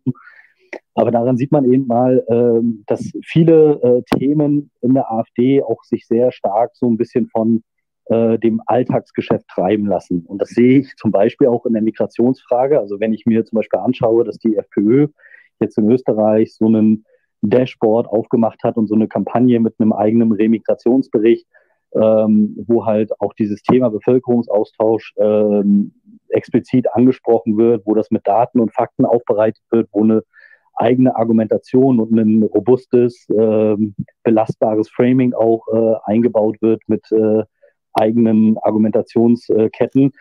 Da sieht man halt in der AfD, ist da das Bewusstsein noch nicht so da, sondern da ist es eher so, ähm, dass die Partei so eine Kommunikationslinie verfolgt. Okay, da war jetzt äh, an dem und dem Tag ein äh, Messerstecher gewesen oder eine Asylantenprügelei in, irgend, äh, in irgendeiner Stadt XY und äh, das wird dann eben zur, äh, zur Kommunikation gemacht. Aber es gibt halt nicht wirklich ähm, eine, eine, ein, einen einheitlichen roten Faden, bei dem man auch so ein Thema mal äh, sehr substanziell auch angreifen kann und auch äh, eine langfristige Kampagnenstrategie damit fährt. Und das macht die FPÖ glaube ich, aktuell mit dieser ähm, auch Remigrationsbericht und äh, Bevölkerungsaustausch äh, doch wesentlich cleverer und ähm, strategischer als die AfD.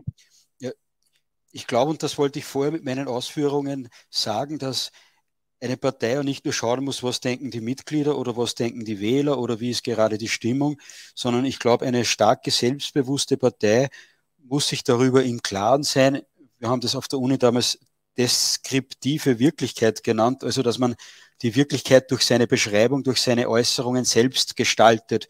Und wenn man jetzt bei der, beim Thema Corona sieht, die Wähler sind unentschlossen, es war ja in der FPÖ ähnlich. Da waren ja auch nicht alle FPÖ-Wähler so, dass sie gesagt haben, ja, wir sind da kritisch, sondern es hat die Partei schon langsam schrittweise immer mehr in, in eine, wie soll ich sagen, in eine grundlegende Richtung äh, getrieben, damit sie da eben die Wähler nicht massenweise vor den Kopf stößt.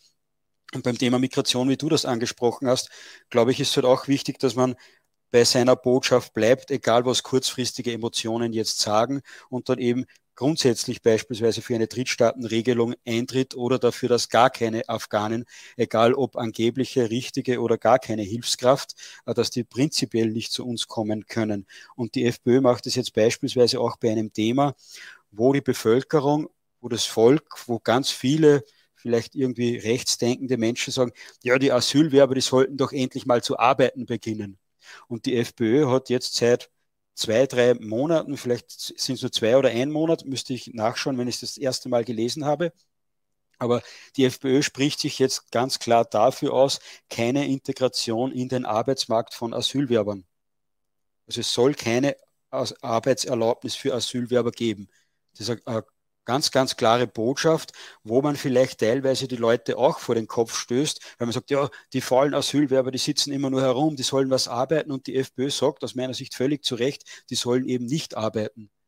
Und da, da setzt man einen Punkt, wo man, wo man wahrscheinlich darauf hofft und ich hoffe auch darauf, dass das dann übergeht, dass man sagt, na gut, die Arbeitserlaubnis ist, da öffnet man die nächste Büchse der Pandora und man bringt keine Verbesserung. Und das muss man halt, glaube ich, als selbstbewusste, starke Partei auch machen. Und man sagt, gut, da müssen wir jetzt unsere Wähler unter den Arm haken und ein Stückchen mitnehmen, äh, jetzt, damit sie diese Botschaft verstehen.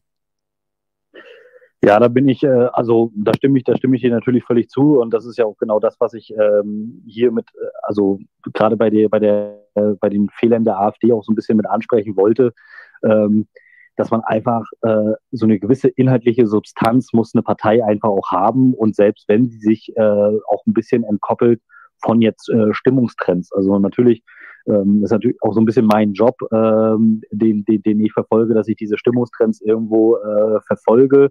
Ähm, da, das sind aber auch nur Orientierungsmarken, an dem, an dem man sich so ein bisschen festhalten kann, äh, die aber jetzt auch nicht dazu verleiten sollen, generell Politik nur nach äh, rein Stimmungstrends äh, zu machen. Ja? Also das, äh, da, da wird eine Partei halt auch irgendwann beliebig.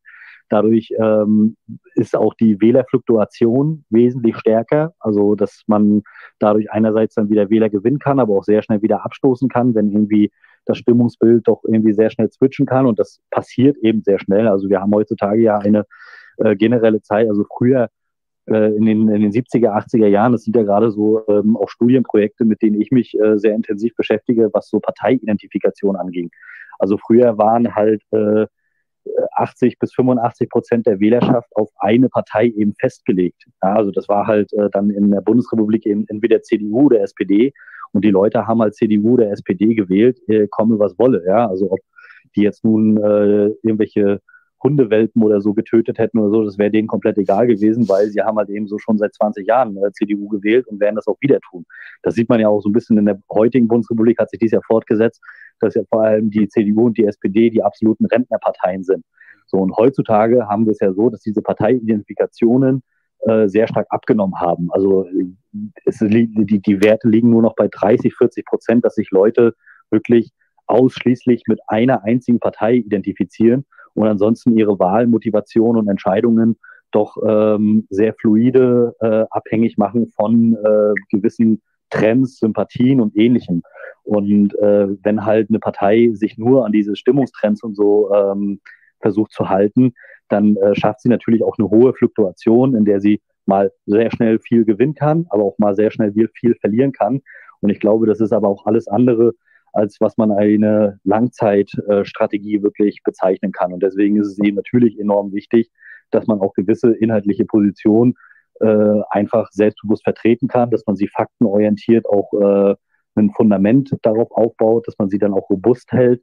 Und ähm, deswegen glaube ich, dass es auch sehr wichtig ist, äh, dass man da gewisse Themen logischerweise ähm, ja so anspricht, dass sie äh, natürlich anschlussfähig bleiben, allerdings eben auch äh, nicht unbedingt um jedem zu gefallen.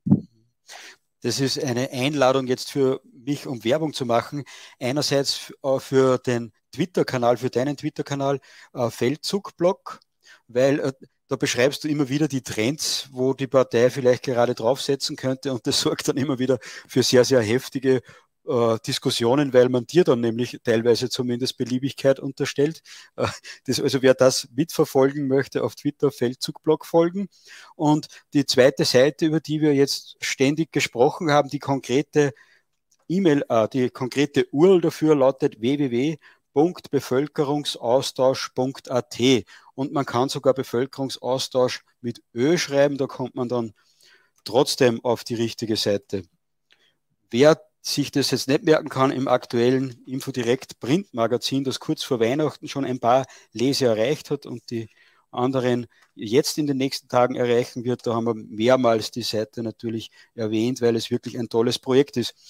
Daniel, bevor wir jetzt in Endlos-Diskussionen äh, über weltanschauliche Ausrichtung da abgleiten, was mich persönlich ja immer am meisten interessiert, aber schauen wir jetzt weiter zur nächsten Wahl. Die war, glaube ich, schon etwas erfreulicher. Äh, ich spreche von der Landtagswahl in Niedersachsen. Ja, absolut. Ähm, man muss halt äh, dazwischen noch sagen, ähm, vor Niedersachsen noch ein wichtiges ähm, innerparteiliches Ereignis, nämlich die Wahl eines neuen Bundesvorstandes. Ähm, also nachdem Jörg Meuthen ja zurückgetreten ist, war der alte Bundesvorstand ja noch in seiner normalen Funktion gewesen und wurde dann im äh, Spätsommer neu gewählt. Und äh, natürlich war dann Niedersachsen auch so ein bisschen die erste Bewährungsprobe für den neuen Bundesvorstand gewesen, wo dann ja auch viele darauf gespannt geschaut haben. Ähm, aber man hat halt schon im Vorfeld an den Umfragen recht deutlich erkannt, dass äh, hier doch die allgemeine Stimmung, die zu dem Zeitpunkt gerade bezüglich der Lebenshaltungskosten, der Preissteigerungen ähm, doch auf dem Höhepunkt gewesen sind, dass sich das auch in ähm, der Landtagswahl in Niedersachsen dann niederschlagen wird. Also Niedersachsen auch ein Land, eigentlich äh, so ein bisschen ähnlich wie Schleswig-Holstein sind ja auch äh, Nachbarbundesländer, ähm, wo die rechte Parteien oder auch patriotische Projekte nur sehr schwer Fuß fassen. Also es ist auch vor allem eine ja, sehr gut betuchte Bevölkerungsstruktur dort, ähm, auch sehr stark durch die früheren Castor ähm, ähm, Anti-Castor-Proteste und Anti-Atomkraftwerk-Proteste in der alten Bundesrepublik sehr stark geprägt worden, wodurch sich da auch so über die Jahrzehnte ein sehr starkes linkes Milieu, also so, so gutbürgerlich linkes Milieu verfestigt hat, ähm, über die Grünen bis zu den Sozialdemokraten und äh, deswegen auch hier ein schwierigeres Pflaster. Ähm, also wenn man jetzt vielleicht da nochmal so allgemeiner Ausflug äh, den Westen äh, in Deutschland und wo die, also da ist die AfD ohnehin äh, deutlich schwächer als zum Beispiel im Osten. Aber das äh, gibt es auch nochmal im Westen ein kleines Nord-Süd-Gefälle.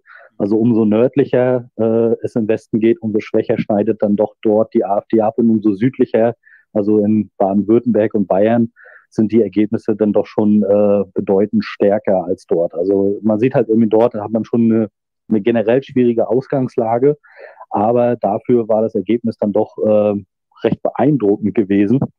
Und was mich auch sehr stark ähm, ähm, überrascht hat, waren vor allem die Wählerwanderungen gewesen, weil ähm, also die, die AfD hat ja äh, massiv sowohl in absoluten Stimmen als aber auch prozentualen Anteilen äh, Wähler hinzugewonnen. Und bei den Wählerwanderungen hat man vor allem gesehen, dass die äh, Zugewinne aus der CDU und den FDP-Wählern äh, äußerst stark gewesen sind. Also das hat man äh, auch so noch nicht gesehen.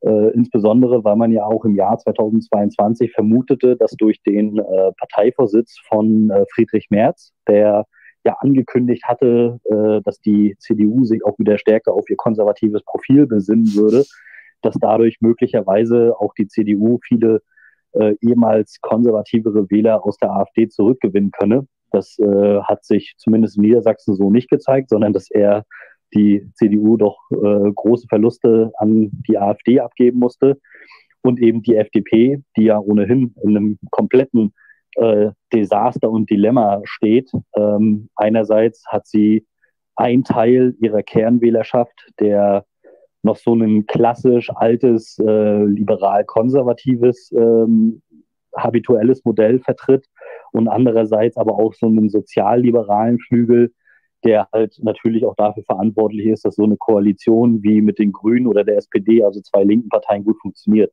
Also dort spaltet sich die Wählerschaft ja noch viel stärker.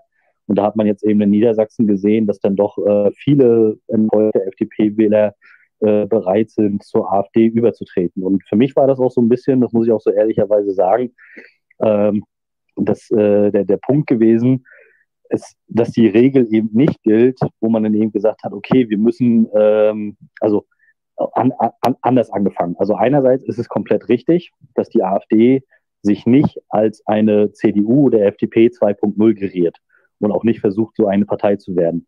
Allerdings ist es eben entscheidend, trotzdem, diese Wähler, die bis heute immer noch CDU und FDP wählen, die sind aus meiner Sicht nicht hoffnungslos verloren. Also man muss diese Leute trotzdem ansprechen, man muss trotzdem noch einen äh, Zugang zu, äh, zu ihnen finden.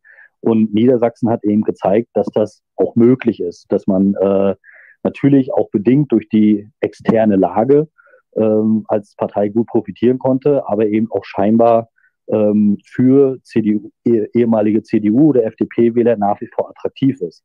Ähm, gleichzeitig muss man eben dann auch sagen, in Niedersachsen, dass die äh, Zuwächse aus dem Nichtwählerlager doch etwas schwächer gewesen sind als zum Beispiel jetzt äh, aus dem CDU- oder FDP-Lager. Also dass die Partei jetzt in den letzten Jahren doch äh, scheinbar das Nichtwählerpotenzial schon sehr breit ausgeschöpft hat. Ähm, auch wenn es natürlich noch sehr viele Nichtwähler gibt, aber man muss halt auch eben schauen, dass es unter Nichtwählern ähm, nicht unbedingt die höchste Wahlbereitschaft generell gibt. Also sie sind zwar unzufrieden, aber die Wahlbereitschaft ist doch recht niedrig und äh, dass man eben nicht vernachlässigen sollte, dass äh, es auch eben bei ehemaligen CDU- und FDP-Wählern noch äh, Substanz gibt, mit der man äh, zumindest Wähler zu sich ziehen kann. Und äh, das hat eben Niedersachsen gezeigt. Das war sehr überraschend gewesen. Also ich habe das, Daniel, ich habe das äh, Niedersachsen-Wahlergebnis, das interessiert unsere Hörer jetzt vielleicht. Äh, die AfD hat dort 11 Prozent gemacht, wenn ich die richtige Seite jetzt aufgemacht habe, und hat sich damit fast verdoppelt. Also ein Plus. Ich glaube, es waren, war, ein bisschen weniger nachher am Ende gewesen. Also es war, glaube ich, so die, die, die, der erste Exit-Pool gewesen, aber ja, auf jeden Fall zweistellig ähm, und in dem Falle tatsächlich ja verdoppelt. Das ist richtig. Also das ist äh, wirklich ein großer Erfolg und ich glaube, wozu einige in der AfD doch immer wieder neigen, ist es, die anderen Wähler zu beschimpfen, weil nur weil ihr CDU und SPD und FDP gewählt habt, weil ihr so blöd seid, haben wir jetzt die Missstände im Land. Äh, und das ist wahrscheinlich nie gut, äh, wenn man die potenzielle Kundschaft dann auch noch beschimpft für eine Fehlentscheidung. Ja, absolut. Also es, es, es nützt halt nichts. Ja, also äh, natürlich äh, ich kann ja irgendwie diesen Impuls verstehen. Man, man sieht halt eben, ja, okay, die Leute wählen halt immer wieder die gleichen Parteien und beschweren sich dann immer wieder, dass äh, so viele Fehlentwicklungen gibt. Aber ähm, man sieht eben, natürlich gibt es auch dort noch Leute, die Barrieren haben, äh, die AfD zu wählen. Ja, und man kann natürlich darüber äh, urteilen, dass äh, es vielleicht auch eine gewisse Feigheit einfach bei vielen Wählern gibt, äh, dann doch nicht AfD zu wählen oder ähm, einfach nur eine Bequemlichkeit, weil man immer das Gleiche gewählt hat. Ähm, aber für eine Partei ist nun mal so die zentrale Währung, um politisch erfolgreich zu sein, sind nun mal Wähler, die gewonnen werden müssen. Ähm, das gehört nun mal äh, zu dem Geschäft irgendwie dazu.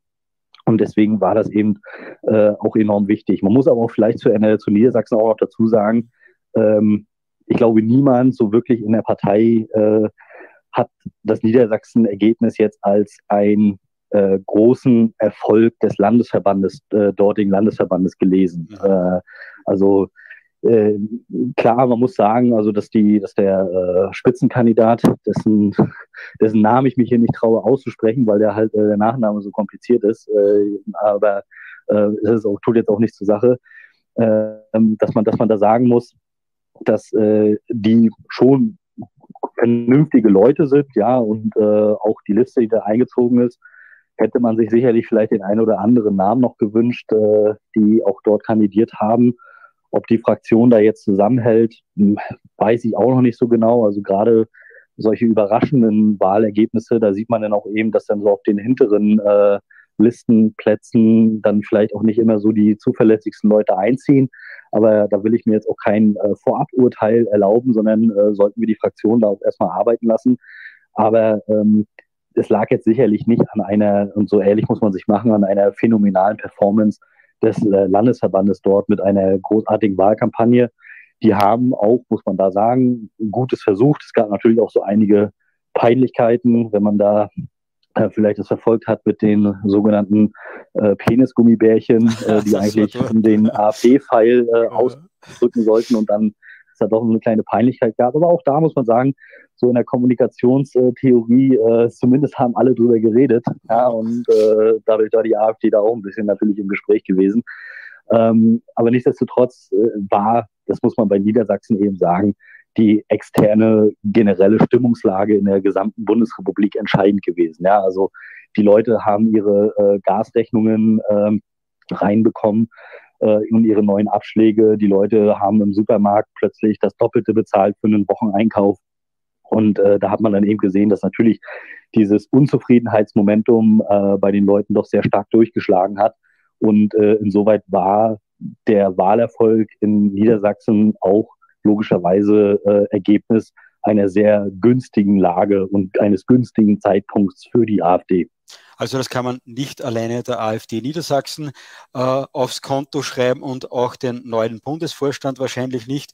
Und auch nicht, äh, Daniel, jetzt probiere ich es, Listenplatz 1 äh, der AfD in Niedersachsen, Stefan Matzischwewski Dreves. Dreves.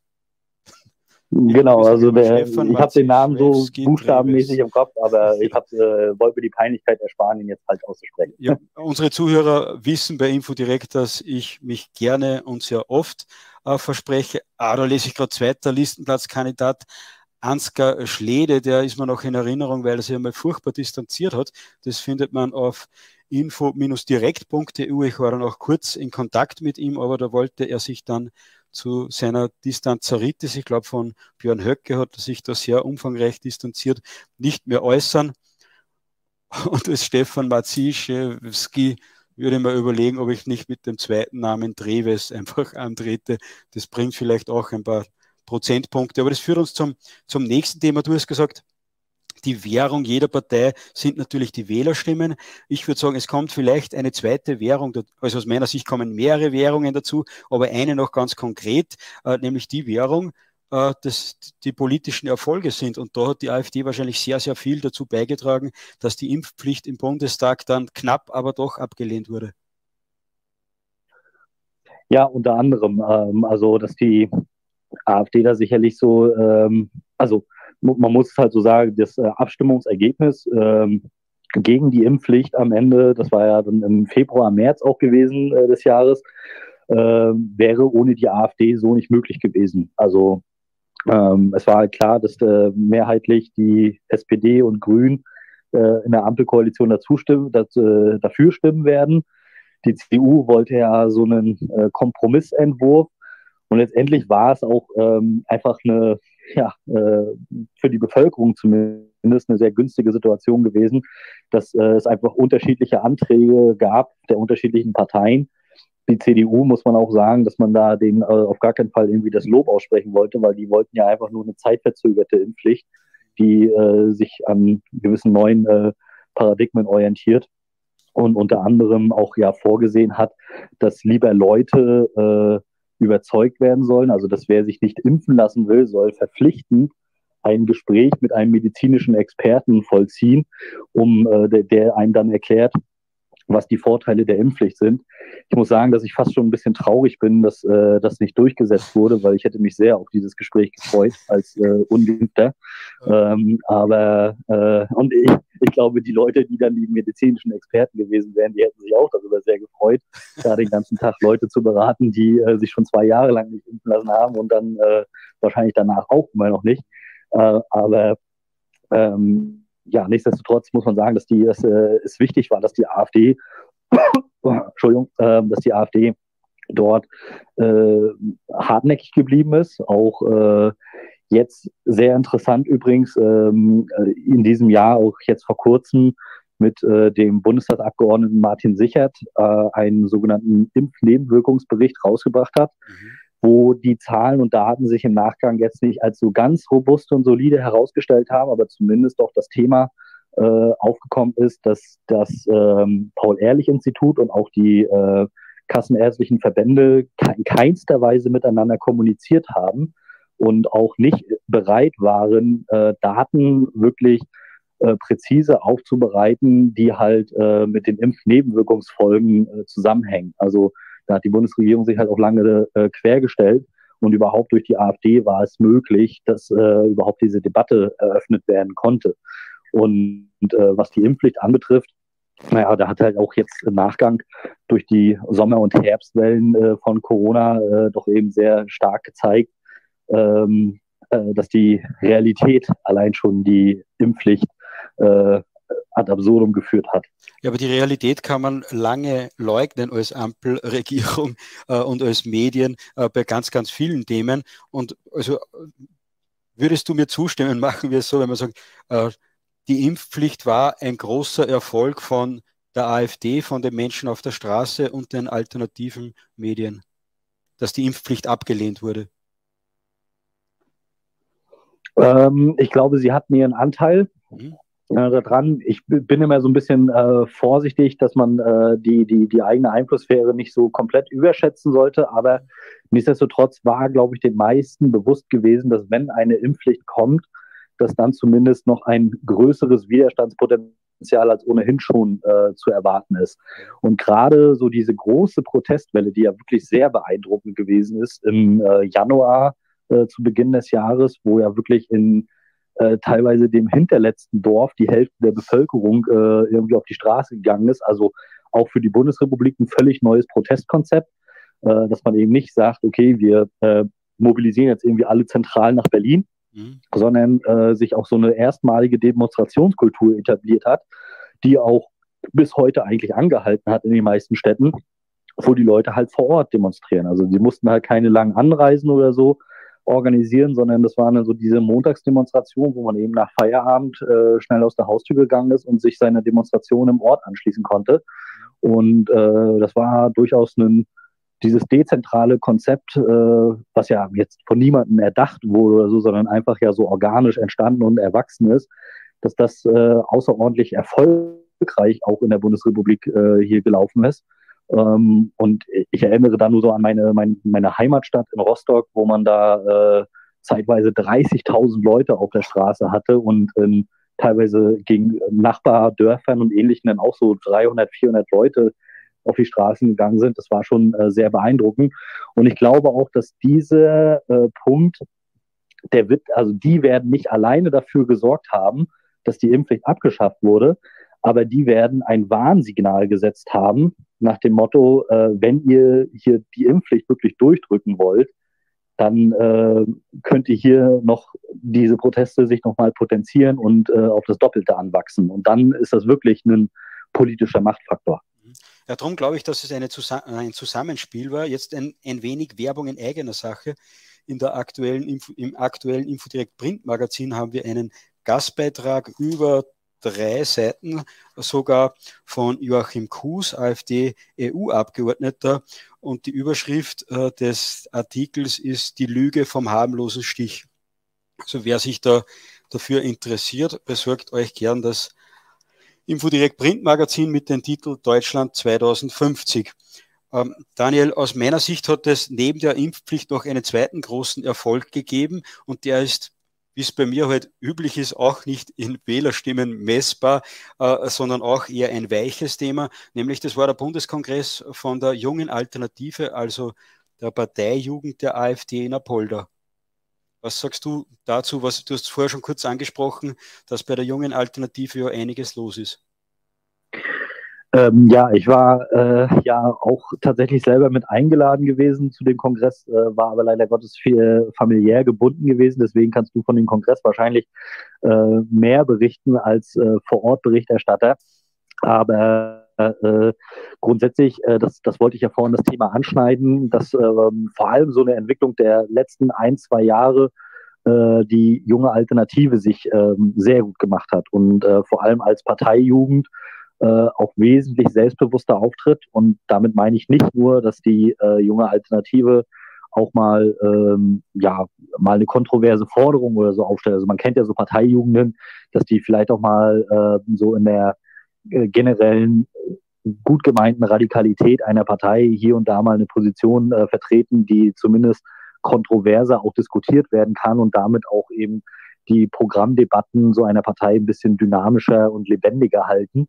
Ähm, bei der jungen Alternative, also das macht sie einerseits auch sehr gut. Also ich erinnere da nur an äh, die Forderung, die erst einmal so, ja, so ein bisschen, äh, also ich musste für mich zugestehen, dass ich die erstmal absurd fand, aber grundsätzlich auch nach diesem Kongress in Apolda zum Beispiel, dass äh, Deutschland sich eben äh, als souveräner Staat, um halt auch dieser Blockkonstellation in so einer unipolaren Welt auch zu entgehen, äh, eigene Atomwaffen bräuchte. Ja, also das, das klingt erstmal so für viele so als großer Schock. Was? Atomwaffen? Oh, das ist ja total schlimm, aber es ist ja, äh, es geht ja nicht um den, um, den, um den Einsatz dieser Atomwaffen, sondern eben, wir müssen ja nun mal leider Gottes auch irgendwo anerkennen, dass äh, Atomwaffen ähm, eine abschreckende Funktion haben und dieses äh, abschreckende Gleichgewicht eben auch dafür sorgt, dass äh, zumindest ja der Kalte Krieg eben die Lehre gewesen ist, dass das ja auch eine nachhaltige Friedensordnung organisieren kann. Aber ähm, man kann über diese Forderung der jungen Alternative streiten, ähm, aber nichtsdestotrotz ist die junge Alternative eben auch so mutig, überhaupt mal so eine Debatte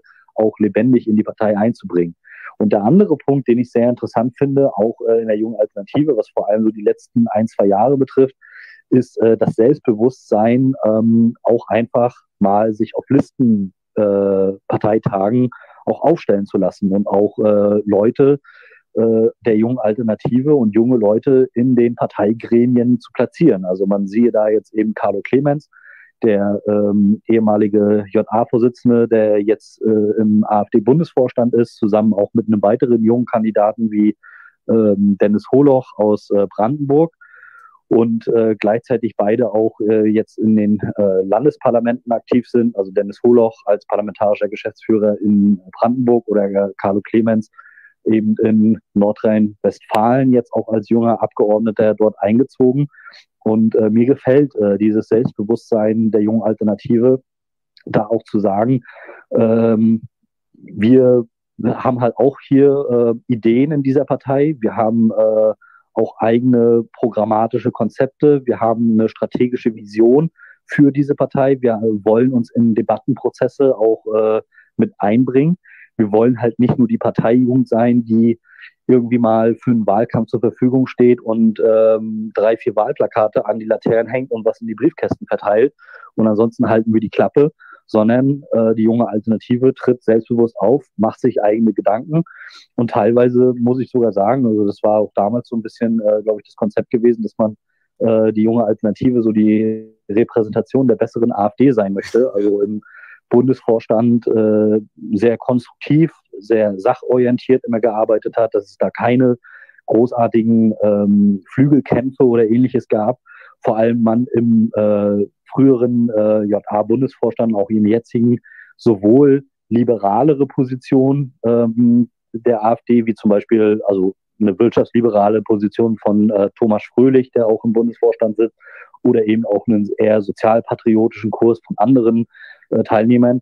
Und die junge Alternative zeigt, dass man äh, mit sachorientierter Debatte und auch konstruktivem äh, Austausch in so einer Partei und solchen Parteigremien trotzdem gut zusammenarbeiten kann. Ja, wenn man äh, halt mal diese ganze Flügelkämpfe und alles so ein bisschen versucht auch auszublenden. Und deswegen glaube ich, äh, es ist auch wichtig, dass die junge Alternative diese, äh, dieses Selbstbewusstsein noch weiter stärkt, auch äh, strategisch äh, vorgeht und versucht, ähm, Mandatsträger auch mittelfristig aufzubauen, politische Talente, politische Talentförderung vor allem auch betreibt, also Leute, die schon ja irgendwie das Zeug zu äh, Politikern haben.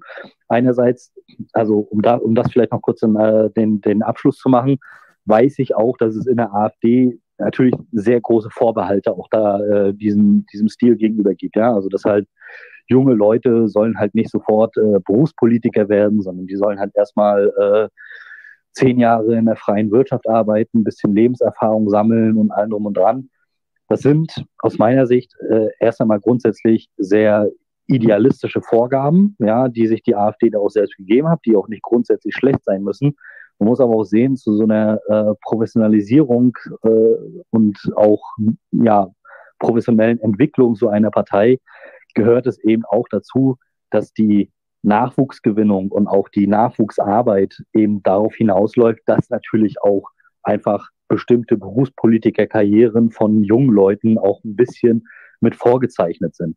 Und man sollte das auch aus meiner Sicht jetzt nicht unbedingt an so einem Dogma immer festmachen, dass jeder irgendwie zehn Jahre lang in der freien Wirtschaft erstmal gearbeitet haben muss, um Politiker zu werden, sondern meine persönliche Meinung ist, dass man die Leute halt tatsächlich nach ihren Fähigkeiten bewerten sollte. Ja, und äh, man muss es eben so ganz ehrlich sagen, dass viele junge Leute in der äh, AfD und vor allem in der JA doch schon äh, ein deutlich äh, solideres weltanschauliches Profil haben und auch ein gewisses politisches Grundlagenwissen mit einbringen als manche der älteren Semester.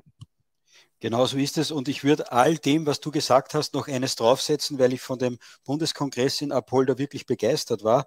Äh, und was du jetzt gesagt hast, ja, äh, in der JA sollen ja politische Karrieren vielleicht etwas äh, vorgezeichnet werden oder es wird dann natürlich leicht möglich sein, dass das gelingt. Und da gefällt mir besonders gut, dass die jungen Menschen in der JA jetzt anscheinend aufgehört haben, dass sie ihre Arbeit in der Jugendorganisation der Partei als Sprungbrett sehen, sondern sagen, nein, wir machen jetzt schon Politik und warten nicht darauf, dass wir für unser Bravsein, für unser Ruhigsein, für unsere Postwurfsendungen äh, machen, dann vielleicht in 10, 15 Jahren mal auf einen Listenplatz kommen, sondern wir machen jetzt schon Politik. Und das haben Sie in Apolda hervorragend gezeigt aus meiner Sicht. Man hat gegen einige Widerstände ganz viele Projekte der patriotischen Zivilgesellschaft eingeladen, also das Vorfeld eingebunden. Da waren Computerspielentwickler mit Kultgames da, da waren ganz viele Medienvertreter, so wie Infodirect äh, dort. Deos Verlag war dort, die Gegenuni war dort, also ganz, ganz äh, ein, ein bunter Haufen, äh, so wie wir halt sind, waren dort vertreten. Der Björn Höcke ist dort durchgegangen, hat jeden die Hand gereicht, hat für jeden ein paar nette und interessierte Worte gehabt. Also das war klasse, du hast schon angesprochen, programmatisch geht man da der Partei voraus, vielleicht ab und zu gut, ab und zu schlecht, aber man geht zumindest voraus und setzt Themen, das finde ich gut. Und das Beste, normalerweise sind so Parteitage, so wie ich sie oberflächlich kenne, ja endlos Debattentage, wo man sich dann irgendwann im Kreise dreht. Die JA hat ihren Bundeskongress für zwei Tage angesetzt und war innerhalb von einem Tag fertig. Und das ist natürlich auch spitze. Ja, man muss dazu sagen, ich fand das schon äh, auch beeindruckend, wie schnell da durchgewählt wurde. Äh, ich hätte mir schon, äh, um ehrlich zu sein, so ein bisschen gewünscht, dass da auch mal äh, so ein bisschen äh, vielleicht doch mal ein Gegenkandidat oder so sich aufstellt, äh, um einfach so ein bisschen Lebendigkeit noch in so einige, eine oder andere Debatte reinzubringen. Also da muss man dann auch schauen, dass man da nicht zu sehr in so eine, so eine so, so, so einen künstlichen Konsens irgendwie aufbaut. Aber nichtsdestotrotz, äh, man, also die, die JA ist derzeit, äh, da braucht man äh, nicht viel äh, äh, zu kritisieren und ähnlichem, sondern ähm, wie du schon sagst, auch die, auch dieses Bewusstsein dafür, dass man äh, gewisse strukturelle Faktoren, die einfach die Partei jetzt noch nicht hat und die notwendig sind, dass die JA auch erkannt hat, dass man da notwendigerweise äh, eben auch Akzente setzen muss. Ja, also die JA hat zum Beispiel auch sehr früh erkannt, zum Beispiel mit dem äh, Projekt Die Kehre ähm, auch dort ähm, die einzuladen, die einzubinden, die auch auf, äh, äh ich glaube, das kann ich sogar so offen sagen, das haben die ja auch äh, selber ver ähm, veröffentlicht, ähm, auch zu Klausurtagungen mit einzuladen, dort Impulsvorträge zu geben, erstmals auch äh, dieses Thema konservativer Umweltschutz äh, in die Partei hineinzutragen und da nicht halt nur so eine, ja, wie man so schön sagt, so boomereske äh, äh, Anti-Greta Thunberg-Propaganda ähm, äh, aufzufahren, sondern vielleicht auch mal eigene Konzepte, äh, was, was konservativer Umweltschutz eigentlich bedeutet, dass man da nicht in Klimawahn verfallen muss, sondern eher, was die Bewahrung der Lebensgrundlagen im, im unmittelbaren Umfeld anbetrifft, äh, sich fokussieren sollte. Also, dass überhaupt diese Debatten da stattfinden oder auch äh, sowas die JA auch schnell erkannt hat, dass man sowas wie Projekte wie die Gegenuni auch äh, mit einbinden muss. Ja, also das, was ja eigentlich jetzt äh, seit ein paar Jahren die Aufgabe der Stiftungsarbeit ähm, der, der Desiderius Erasmus Stiftung ist, ähm, dass sowas wie die Gegenuni da eigentlich schon mit einem viel geringeren, also klar, die, die Desiderius Erasmus Stiftung bekommt sicherlich jetzt noch keine staatlichen Gelder, aber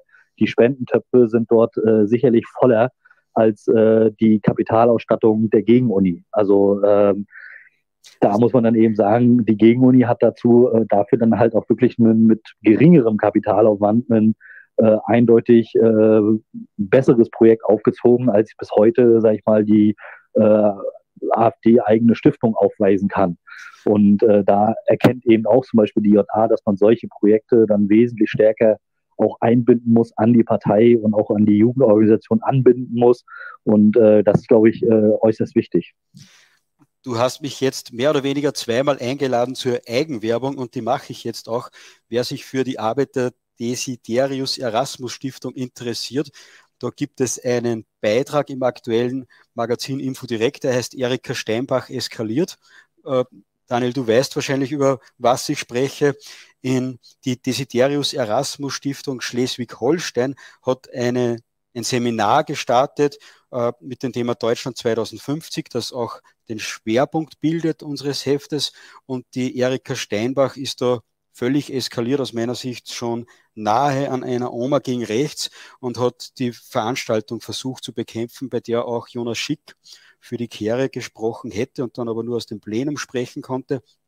Also alles, alles ganz verrückt. Wer sich mehr dafür interessiert, bitte sich das Infodirekt Magazin besorgen, Ausgabe 46 mit dem Titel Deutschland 2050. Und die zweite Werbung ist, wir waren in Apolda dabei und haben dort mehrere Videos angefertigt, unter anderem einen kurzen Überblick mit zahlreichen Interviews vieler prominenter patriotischer Köpfe und das findet man auf dem Infodirect YouTube-Kanal unter JA-Kongress, eine fröhliche Leistungsschau der Gegenkultur und ein, einen weiteren Podcast, wo der Thomas Fröhlich vorkommt, äh, der auch über die JA spricht und warum sie sich so entwickelt hat.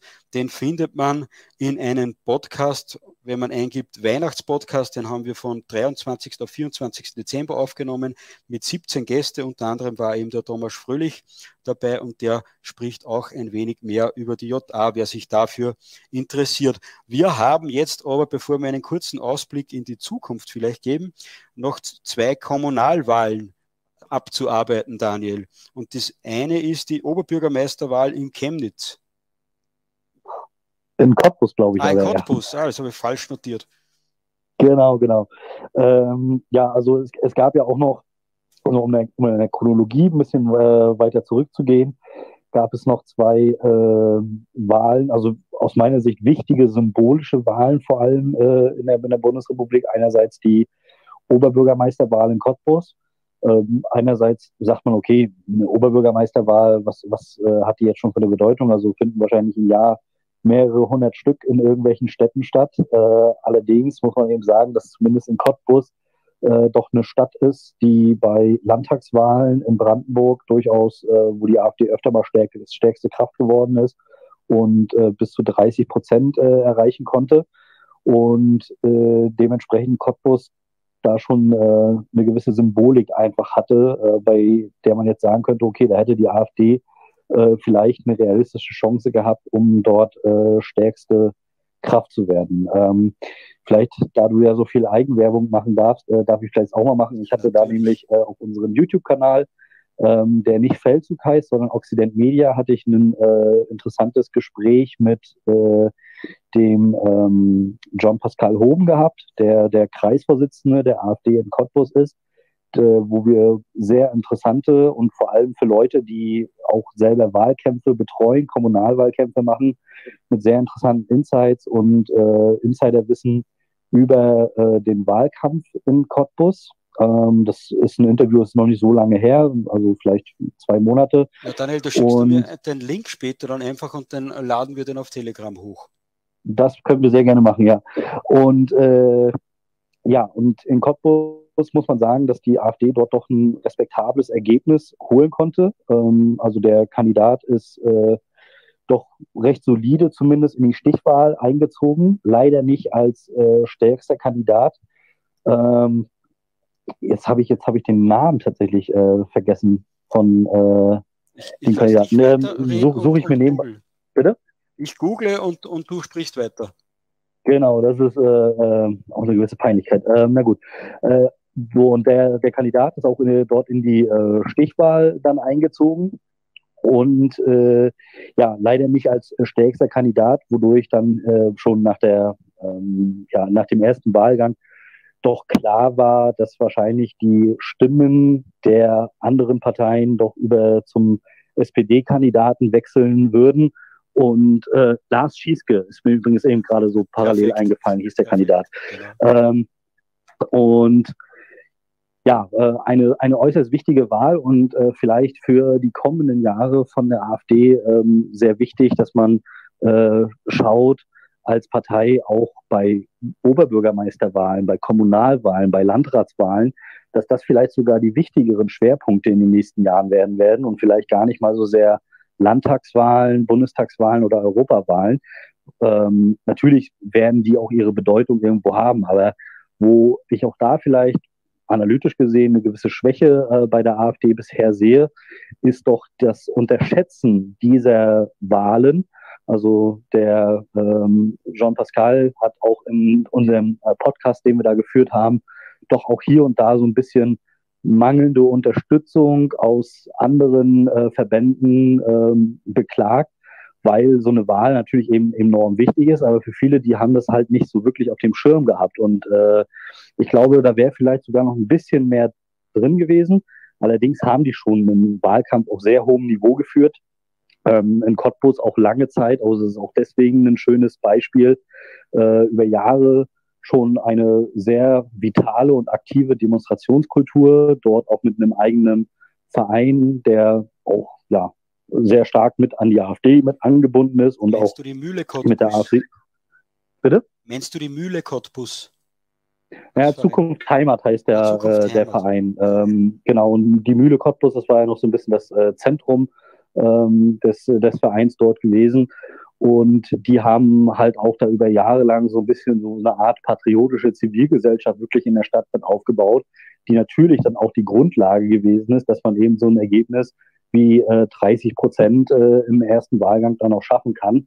Ähm, allerdings dann im zweiten Wahlgang, ja, dann äh, war, war, es dann doch, dass dann diese ähm, Altparteien-Einheitsfront äh, doch noch sehr solide stand. Das hat man ja schon äh, bei früheren Wahlen im Osten auch gesehen, dass äh, normalerweise die AfD im äh, relativen Verhältnis der Parteien immer am stärksten abschneidet. Und wenn es dann aber darum geht, die AfD mit allen Kräften zu verhindern, sie dann doch plötzlich äh, alle eine Einheitsfront sind, die sich äh, inhaltlich gar nicht mehr unterscheiden, sondern Hauptsache, es geht halt irgendwie gegen die AfD. Ähm, das wird auch noch die nächsten Jahre so fortgesetzt werden.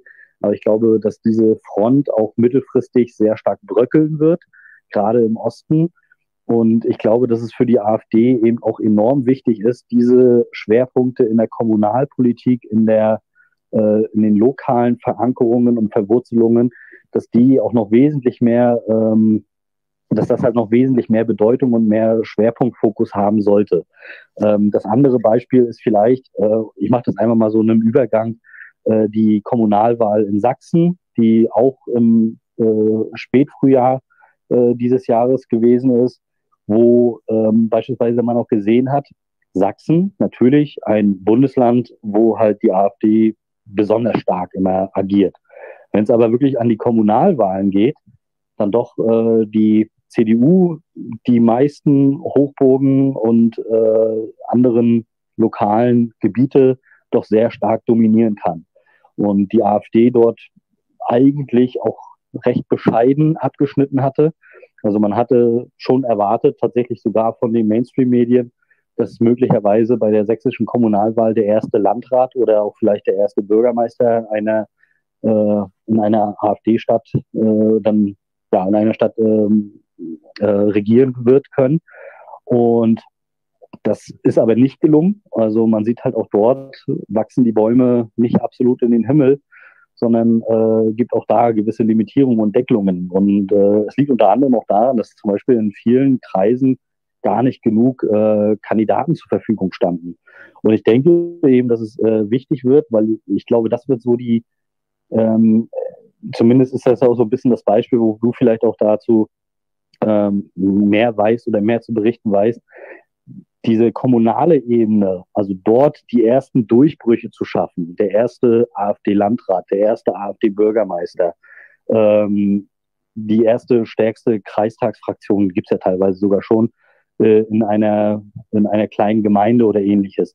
Dass diese einzelnen äh, äh, Punkte und diese einzelnen Mini-Erfolge ähm, die Barrieren auch durchbrechen können, dass die AfD auch generell äh, bundesweit als auch in den Ländern noch erfolgreicher werden kann.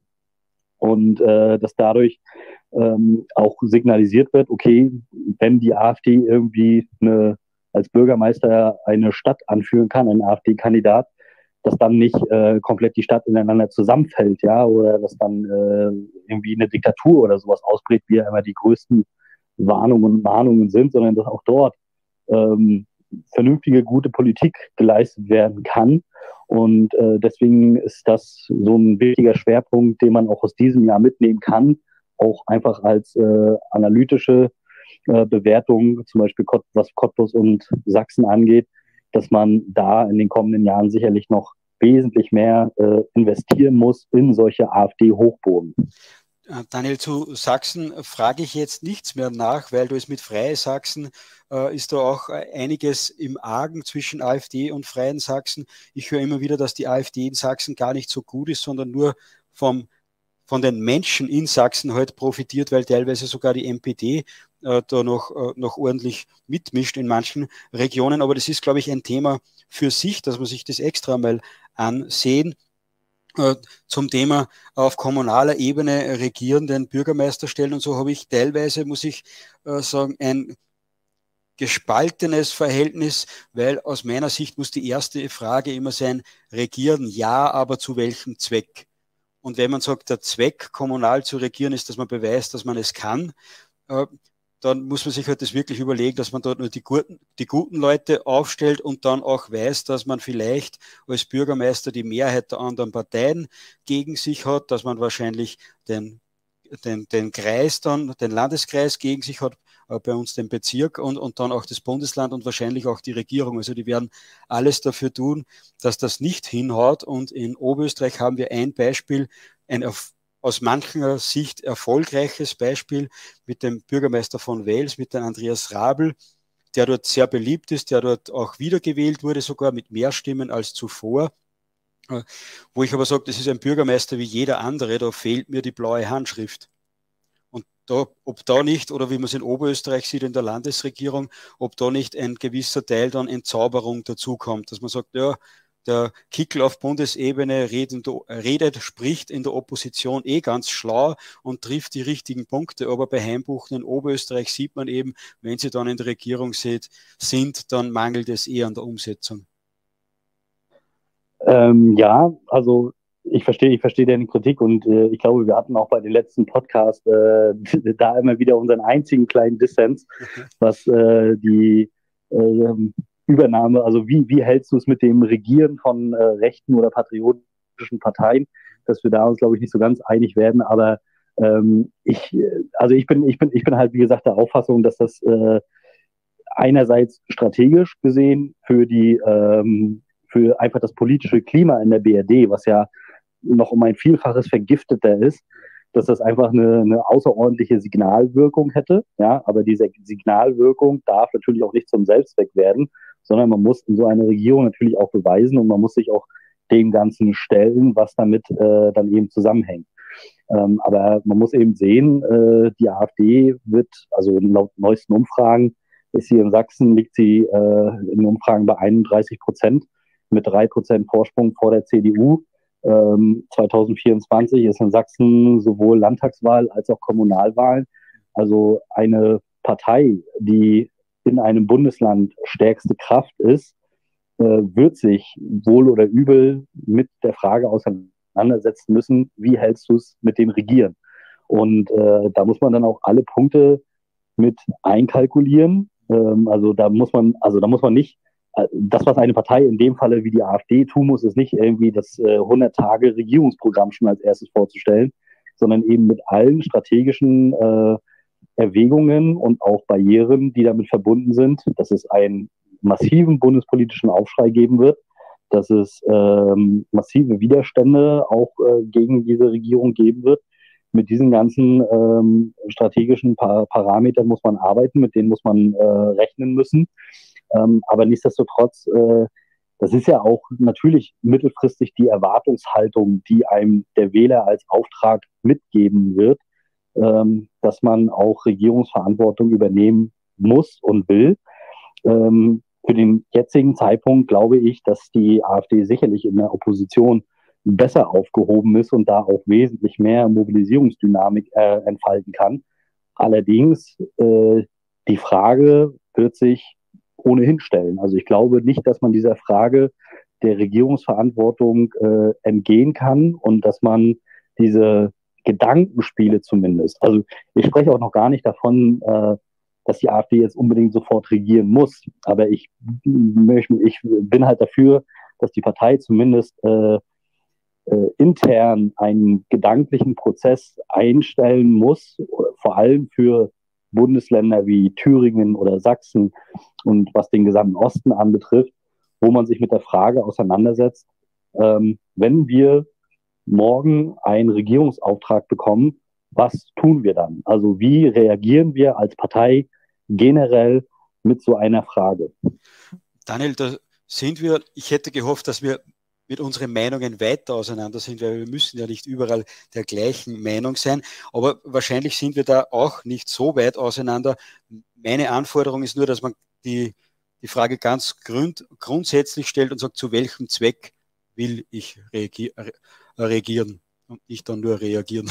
Also zu welchem Zweck will ich reagieren? Will ich Gelder bekommen? Will ich äh, durchbrechen, äh, dass ich sage, jetzt brechen wir das Tabu? Will ich zeigen, dass man es kann? Will ich Erfahrungen sammeln für die Zukunft, dass ich dann weiß, gut, es wird nicht gut laufen, aber wir bekommen einmal einen Einblick, wie das funktionieren kann. Äh, es gibt tausend Zwecke wahrscheinlich, aber man muss sich bewusst sein, aus welchem Grund gehe ich in die Regierung? Nur weil man stärkste Partei geworden ist und dann sagt, ja gut, jetzt haben wir den Auftrag bekommen und darum gehen wir jetzt in die Regierung und man weiß in Wirklichkeit gar nicht ganz genau wozu. Das ist aus meiner Sicht zu wenig, aber ich befürchte, dass wir uns da eh einer Meinung sind.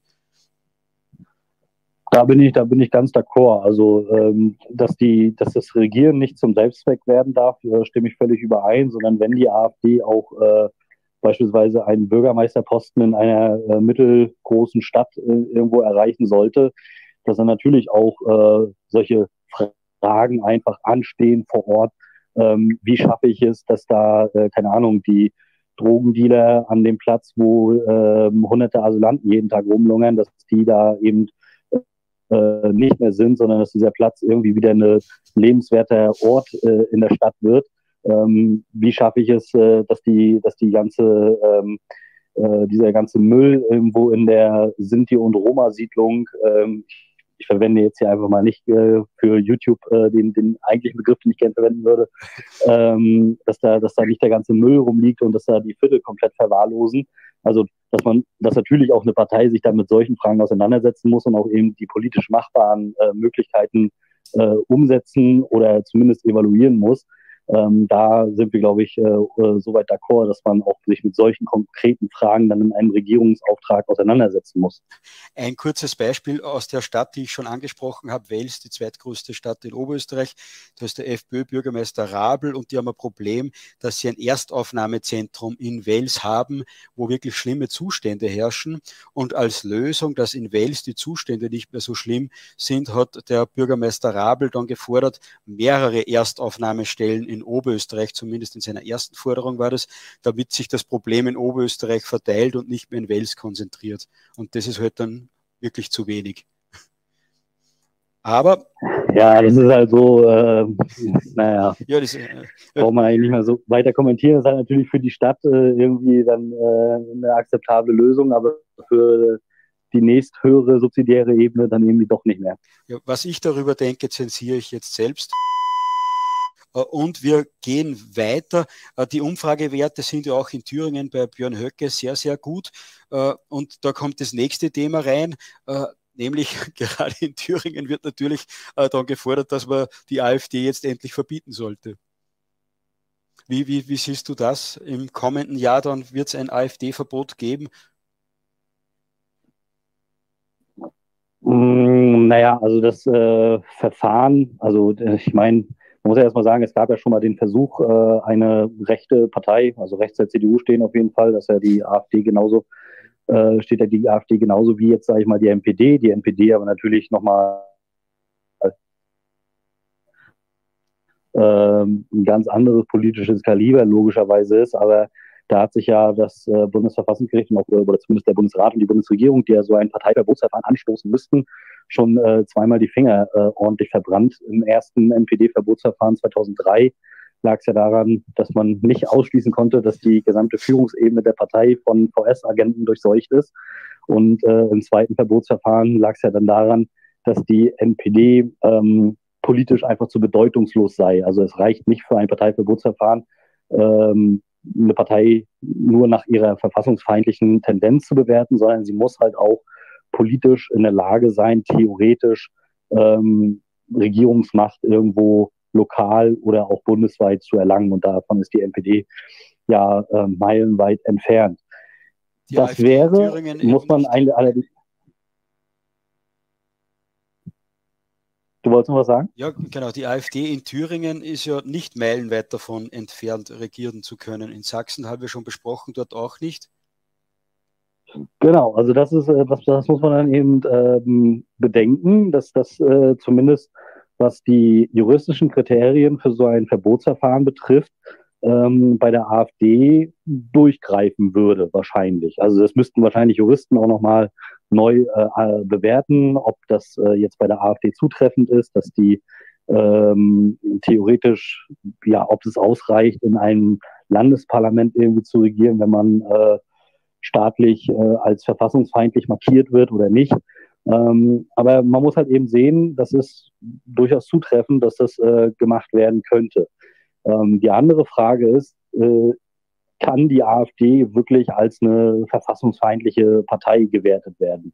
Ähm, und da ist dann eben der, das Problem, dass es da für natürlich eine Reihe von juristisch unbestimmten Begriffen gibt, ähm, wie beispielsweise die Menschenwürde oder ähnliches, was ja dann immer wieder als ähm, ja, Musterargument angeführt wird, um äh, der AfD irgendeine Verfassungsfeindlichkeit zu attestieren.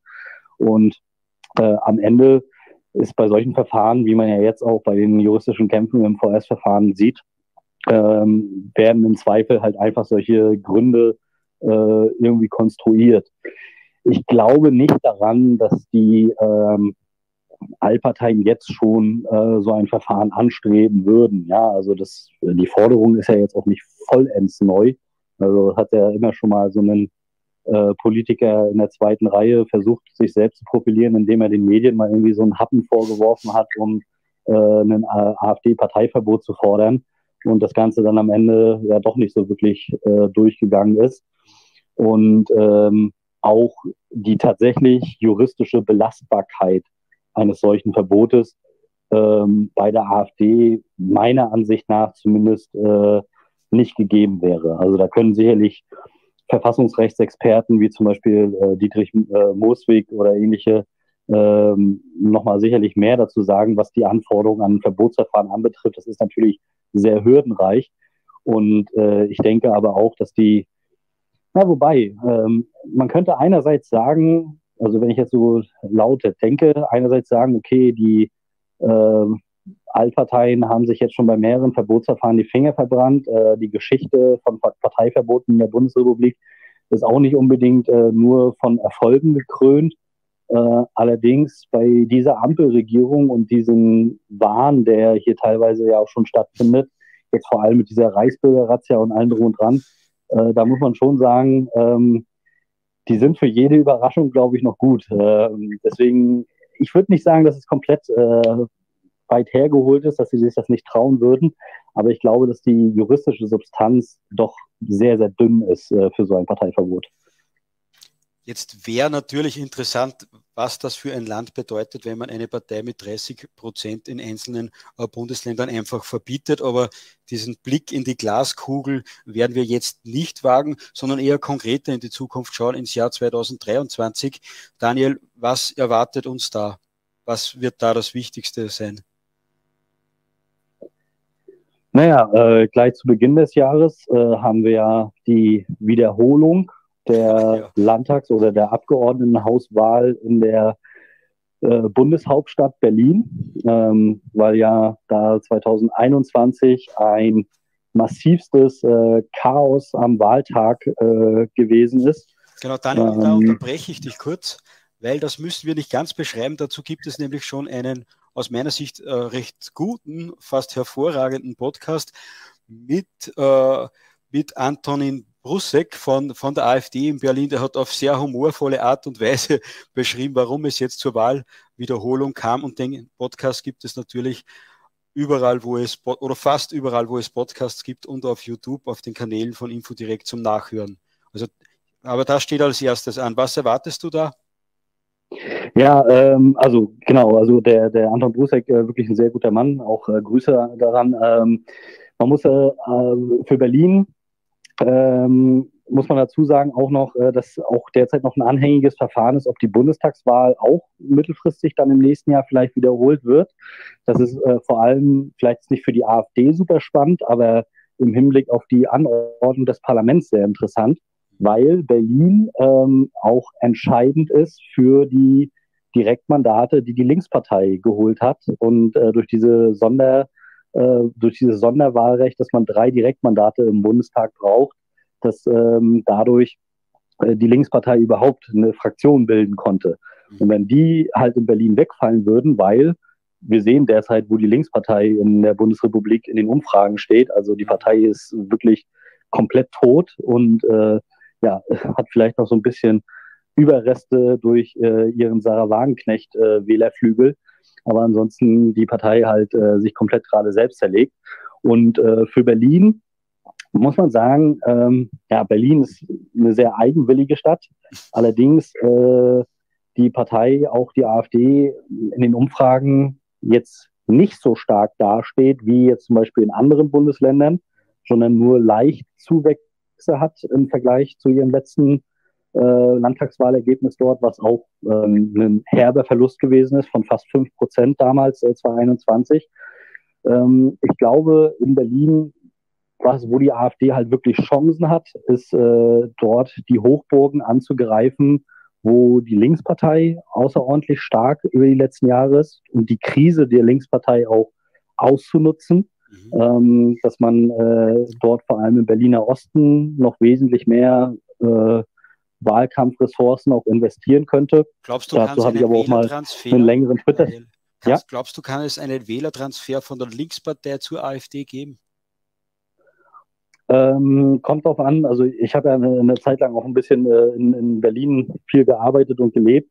Ähm, in gewissen äh, Kreisen von Berlin sicherlich nicht, aber vor allem im Berliner Osten, gerade was so den, äh, die Bezirke Treptow-Köpenick angeht, äh, Marzahn, wo ja da so ein bisschen dieses, ja, diese, dieses Urgestein Gunnar Lindemann dort äh, ja auch äh, so, so einen kleinen Promi-Status da inzwischen hat, äh, dass man dort äh, sicherlich um Linkswähler äh, als AfD konkurrieren kann, äh, weil da halt noch so diese ähm, altlinke äh, Wählerschaft auch vorhanden ist, die jetzt noch nichts wirklich mit so äh, linker Identitätspolitik anfangen können, sondern die halt die Linkspartei tatsächlich eher so auf Grundlage von so Altkadern wie Gregor Gysi, Sarah Wagenknecht, Lafontaine wählen, denen halt äh, so klassische soziale Fragen ähm, noch, noch wichtig sind.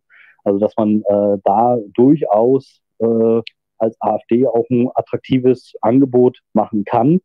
Ähm, allerdings, was umso mehr es dann in Berlin Richtung Mitte geht und in Westen, äh, denke ich nicht, dass man da äh, einen, einen wirklichen Transfer von Linkspartei zur AfD erreichen kann. Also es ist in Berlin komplex, aber ich hoffe zumindest, also was das Ziel zumindest sein muss für äh, Berlin, ist ein zweistelliges Ergebnis. Dafür muss die Landespartei dort aber auch noch auf jeden Fall ein bisschen reinhauen. Die Landespartei war dort zumindest die Führung auch lange Zeit sehr zerstritten. Da war der Nikolaus Fest auch äh, tätig, zumindest interimsmäßig, über den wir heute vielleicht noch kurz sprechen werden. Äh, das wäre wahrscheinlich alles noch einmal ein interessantes Thema, noch einmal eine kurze Werbung, dieses Mal nicht für dich, Daniel, und auch nicht für mich, sondern für die Instagram-Seite Berlin Shithole City. Die, der folge ich auf Instagram und das ist immer wieder erstaunlich, äh, wie völlig kaputt. Genau, die ist super. Genau. Äh, was, was steht noch an? Berlin-Wahl hacken wir jetzt etwas verfrüht, aber doch ab. Ähm, ja, dann ist äh, wenig später ich habe jetzt nicht alle Termine im Kopf, aber auf jeden Fall sind äh, Bayern und Hessen im nächsten Jahr dran. Also auch wieder zwei äh, westdeutsche Wahlen.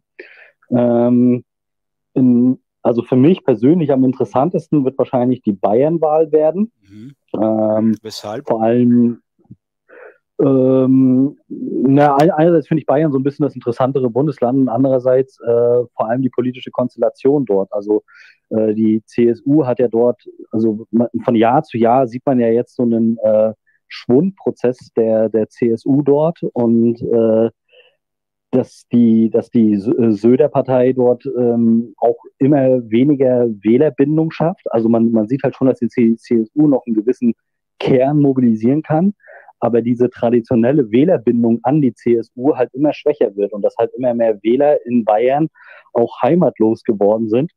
Also ich habe dazu mal ähm, auch eine kleinere Analyse gemacht und wir werden das auch nochmal in unseren Jahresrückblick beim Feldzugblog in einem Artikel in zwei Tagen äh, veröffentlichen, dass es halt sehr interessant ist, dass äh, die, die CSU-Wählerschaft doch äh, langsam, aber doch beständig zusammenbröselt und wo sich dieses Spektrum halt mittelfristig neu orientieren wird. Also für so urbane Gebiete in Bayern wie zum Beispiel München, da sieht man doch schon sehr stark, dass sich das mehr in sozialdemokratisches und grünes Lager entwickelt, aber vor allem in äh, anderen Regionen doch auch die AfD profitieren kann. Und äh, ich finde es vor allem in Bayern äh, so die, diese Entwicklung sehr stark, äh, dass die frühere Partei, die Republikaner, ähm, dass die AfD heutzutage in den Gebieten sehr, sehr stark ist, wo früher auch die Republikaner mhm. äh, sehr stark, gerade so im äh, ost-südlichen Teil von äh, Bayern, wo äh, früher schon ja Franz Schönhuber und die ganzen Leute äh, gute Ergebnisse geführt haben.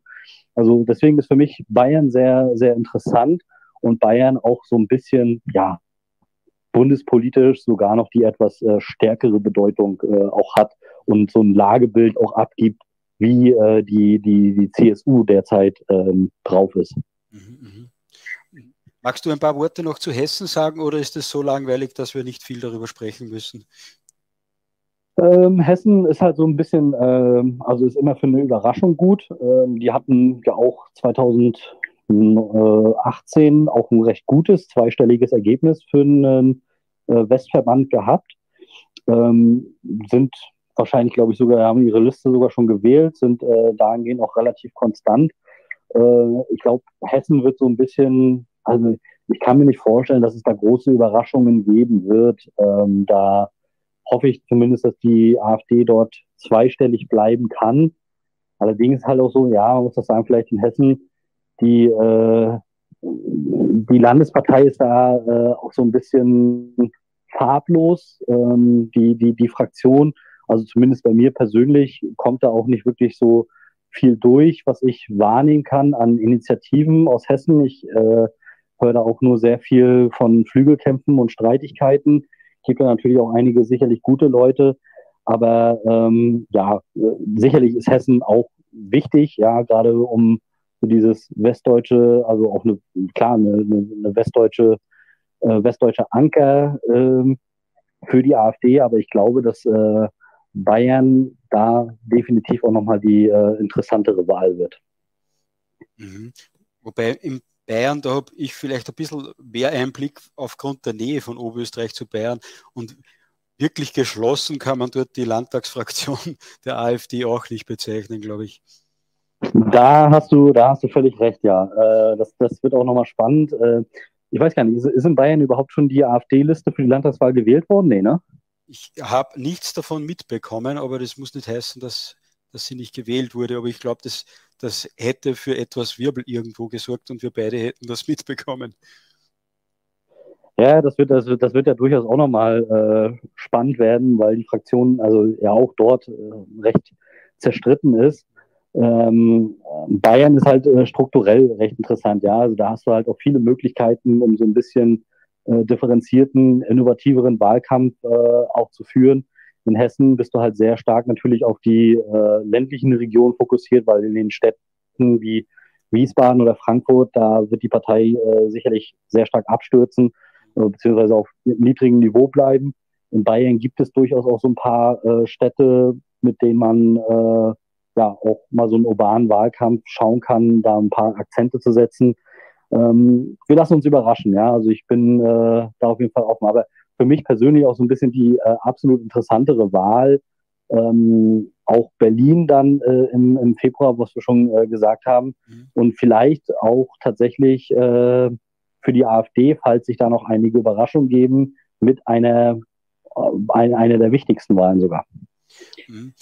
Spannend wird, glaube ich, auch, weil da ist auch nicht immer Einigkeit und das haben wir, äh, da bereiten sich ja jetzt die Kandidaten schön langsam vor, bringen sich in Stellung. Äh, das wird die Aufstellung für die EU-Wahl dann 2024. Da soll bei der AfD, glaube ich, im Juni die Liste erstellt werden, wer als EU-Kandidat zu wählen ist, dass er dann gutes Geld in Brüssel verdienen kann. Ja, das wird äh, auch spannend werden, ähm, so wie man da so ein bisschen, also auch wir haben ja ein bisschen durch unsere Arbeit hier und da mal einen Zugang und hören ja hier und da auch Namen, die sich äh, eventuell bereit machen für die Kandidatur zum EU-Parlament. Ähm, ich werde natürlich keine nennen, aber es sind hier und da sicherlich ja. vielversprechende Kandidaten, Aha. auch junge Kandidaten, allerdings äh, auch einige, wo man sich denkt, okay, was wollen die dort jetzt erreichen. Allerdings, äh, ja, ich bin, ich, bin, ich bin da auch sehr gespannt. Es wird auch nochmal ein äh, starkes Hauen und Stechen werden, äh, was die EU-Wahl angeht.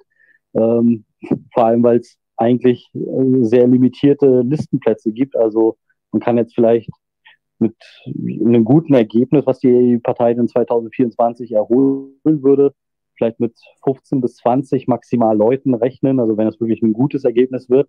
Aber diese Plätze sind natürlich sehr, sehr begehrt. Ähm, insbesondere, weil, ja, also das muss man ja so ganz offen aussprechen, weil für viele Leute auch das EU-Parlament ähm, ja noch teilweise mehr Privilegien als Abgeordneter vor, vorbehält als äh, zum Beispiel der Deutsche Bundestag. Also die finanziellen Möglichkeiten, die man dort dann hat, die sind aus meiner Sicht ja fast unbegrenzt. Das mit den Mitarbeitern, die dann mitverdienen können und so ist sehr, sehr spannend. Und da bringt sich gerade der Nikolaus Fest, der von einigen scherzhaft nur mehr Festic genannt wird, weil er in Berlin nicht sehr erfolgreich war und jetzt angeblich äh, in Kroatien wohnt. Und der hat auch gegen den Bundesvorstand äh, jetzt geschossen, jetzt im Dezember vor ein paar äh, Tagen, weil er gesagt hat, es geht überhaupt nicht, dass sich da in Sachsen die AfD nicht überall genug von, von den freien Sachsen abgrenzt. Und da ist irgendein unbedeutender Landespolitiker, der Ivo Teichmann, Landtagsabgeordneter der AfD in Sachsen, aus der AfD unter anderem deswegen ausgetreten. Äh, und da hat sich dann, weil die Medien wahrscheinlich niemand anderen gefunden haben, der Nikolaus Fest aus dem EU-Parlament dazu geäußert, dass das nicht geht und hat dann stark gegen den Bundesvorstand geschossen, in den er selbst nicht reingewählt wurde und auch gegen Max Gra, Maximilian Gra im EU-Parlament dürfte gerade eine Kampagne äh, laufen, die von einem US-Journalisten da irgendwie äh, angestichelt wurde oder der sich als Instrument zur Verfügung gestellt hat. Das ist auch ganz spannend. Darüber werden wir in den nächsten Tagen wahrscheinlich auf www.info-direkt.eu berichten. Daniel, weißt du dazu mehr über die Grabenkämpfe Brüssel? Ähm, na, was heißt mehr Wissen? Äh, man kriegt natürlich hier und da einiges mit. Ähm, was die Person Nikolaus Fest angeht, muss man eben sagen, dass er sich, glaube ich, gerade ähm, so ein bisschen seine Legacy oder sein Erbe äh, innerhalb der Partei komplett ähm, gegen die Wand fährt. Man muss ja sagen, dass Fest äh, immer schon so eine Person gewesen ist, die man nicht so genau innerhalb der AfD zuordnen konnte, also welches Lager jetzt äh, er irgendwie hatte. Also in seiner kurzen Interimzeit als äh, Landesvorsitzender von ähm, Berlin, da hatte er äh, eine Zeit lang sogar gesagt, dass die äh, also dass der Berliner Weg, der ja maßgeblich von dem da vorherigen Landesvorsitzenden Georg Pazerski vollzogen werden sollte, mhm. also dass die AfD möglichst schnell koalitionsfähig wird für andere Parteien, selbst sogar im Zweifel für die SPD, dass dieser Weg eben gescheitert sei. So, und da hatte man zumindest bei Nikolaus Fest äh, auch den Eindruck gehabt, dass er da ähm, auch eine etwas konsequentere und, und klare Oppositionspolitik äh, vollziehen wird. Ähm, und äh, jetzt fängt er halt an, ja, auf, auf unterschiedlichen Ebenen äh, dann gegen eigene Parteikollegen zu schießen. Also äh, vor allem insbesondere dieser äh, ja schon fast obsessive Hass, äh, den er da gegen auch Maximilian Krah, den ich äh, persönlich auch für einen der ähm, intellektuellen Größen innerhalb dieser Partei halte und der ja auch aus meiner Sicht in diesem Konflikt sehr stoisch, äh, zurückhaltend bisher immer agiert hat äh, und äh, fest sich da halt ähm, mit äh, allen Zehen und Klauen irgendwie festbeißt. Äh, das ist schon fast wie ein Wortwitz.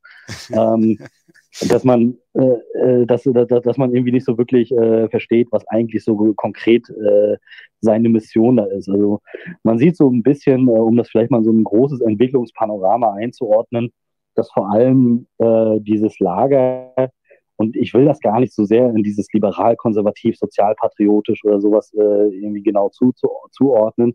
Aber das die Leute, die halt über Jahre jetzt schon immer mal wieder in der Partei querschießen, rumstenkern, ähm, auch gerne so irgendwie sich verlieren, diesen Flügel und persönlichen Grabenkämpfen, dass die halt ähm, aus meiner Sicht auch Gott sei Dank ein bisschen ihre äh, Schäfchen verlieren in, äh, innerhalb der Landesverbände und äh, ich möchte das nochmal betonen, ich will das nicht falsch verstehen, ja. Also es gibt durchaus Beispiele, wo jemand mit einer liberal-konservativeren Position, der vielleicht auch äh, ja, Haltungen vertritt, die nicht ähm, jetzt unbedingt immer die radikalsten Töne ansprechen müssen, dass die sich auch, dass der in einer Partei genauso wie der AfD genauso Platz hat wie jemand, der eben einen etwas grundsätzlicheren Kurs verfolgt. Ja, also ich glaube, dass diese äh, Flügeldebatten auch oftmals nur vorgeschoben sind, um äh, irgendwie teilweise einfach nur persönliche Anonymitäten ähm, zu, zu vertuschen, ja, die, die, die der eigentliche Grund sind. Und äh, das ist ähnlich wie bei diesem Konflikt äh, wie Fest und auch bei, bei anderen Leuten, die verlieren jetzt halt langsam ihre Mehrheiten in den Landesparlamenten und die letzte Station, die jetzt halt noch möglich ist, ist halt irgendwie auf einem Listenparteitag zum EU-Parlament äh, möglichst viele Leute dort zu platzieren, ähm, die dann äh, ja irgendwie ins EU-Parlament noch zu tragen, um da so eine Bastion äh, aufzubauen, um den, den Bundesvorstand oder andere Leute anzuschießen. Also auch gerade so dieser, dieser Punkt, von wegen äh, der Bundesvorstand distanziere sich nicht genug von den Freien Sachsen. Also, ist mal, also ich muss äh, hier, ich weiß nicht, ob ich mir damit Freunde mache, aber ich bin auch nicht wirklich der Freund, äh, großer Freund der Freien Sachsen. Das muss ich auch ehrlicherweise äh, eingestehen. Aber Kropalla hat doch zu den Freien Sachsen schon jetzt mehrfach in Interviews vor Monaten schon alles gesagt. Und plötzlich kommt Nikolaus Fest aus äh, um die Ecke und äh, meint auf einmal, der AfD-Bundesvorstand würde nicht genug dagegen tun. Ja, also sie haben tatsächlich, ob das jetzt nur notwendig war oder nicht, äh, die, die Freien Sachsen auf die Unvereinbarkeitsliste geholt, haben in Interviews mehrfach gesagt, wir haben nichts mit den Freien Sachsen zu tun. Ähm, also äh, das ist so, so, so immer vorgeschoben, so, so, so ein Thema, was halt schon zwei Monate äh, abgefrühstückt wurde, versucht halt Nikolaus Fest jetzt nochmal irgendwie heiß zu kochen. ähm, was eigentlich niemand mehr interessiert. Ja. Interessant daran ist ja, dass der MDR ihn dazu interviewt hat. Und da muss man sich die Frage stellen, wie kommt der MDR überhaupt dazu, den Delegationsleiter der AfD im EU-Parlament anzurufen und äh, ihn danach zu fragen? Das ist ja äh, schon aus meiner Sicht interessant und besonders hängt sich fest darauf auf, dass AfD-Politiker auf der gleichen Bühne gestanden sind wie auch Freie Sachsen. Und da müsste eben der Bundesvorstand jetzt eingreifen, sonst nimmt er sich selbst nicht mehr ernst.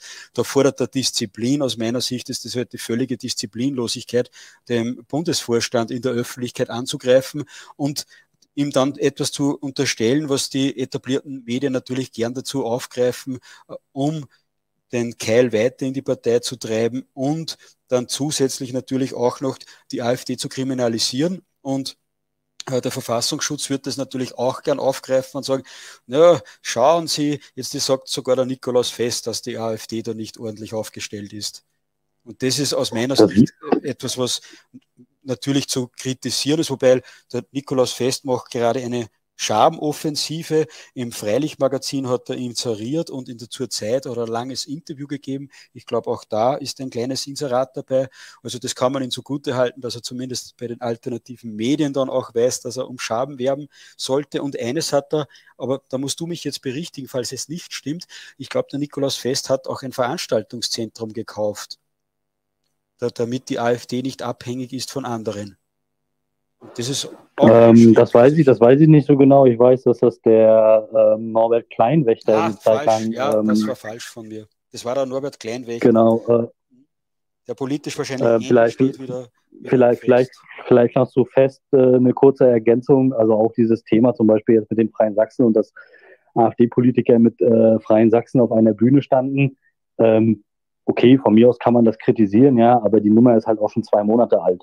Also äh, plötzlich kommt er auf die Idee, wahrscheinlich weil er irgendwie genau jetzt eine Kampagne für irgendetwas führen will, äh, völlig kopflos äh, auf einmal sowas dann äh, zu kritisieren für eine Nummer, die eigentlich schon ein, zwei Monate her ist. Also wenn man sowas kritisieren will, macht man es A natürlich erstmal intern und B äh, fängt man, macht man das auch unmittelbar. Also man fängt nicht irgendwie ein, zwei Monate später an, irgendwie eine Geschichte auszukramen, die jetzt halt schon zwei Monate alt ist und dann so zu tun, als ob äh, als ob das Ganze jetzt irgendwie akut wäre. Ähm, also es ist halt auch peinlich und lächerlich und zeigt halt irgendwie schon, also das Wichtige ist halt, wenn man halt innerpartei, also wenn man innerparteilich sowas wie Schmutzkampagnen fahren möchte.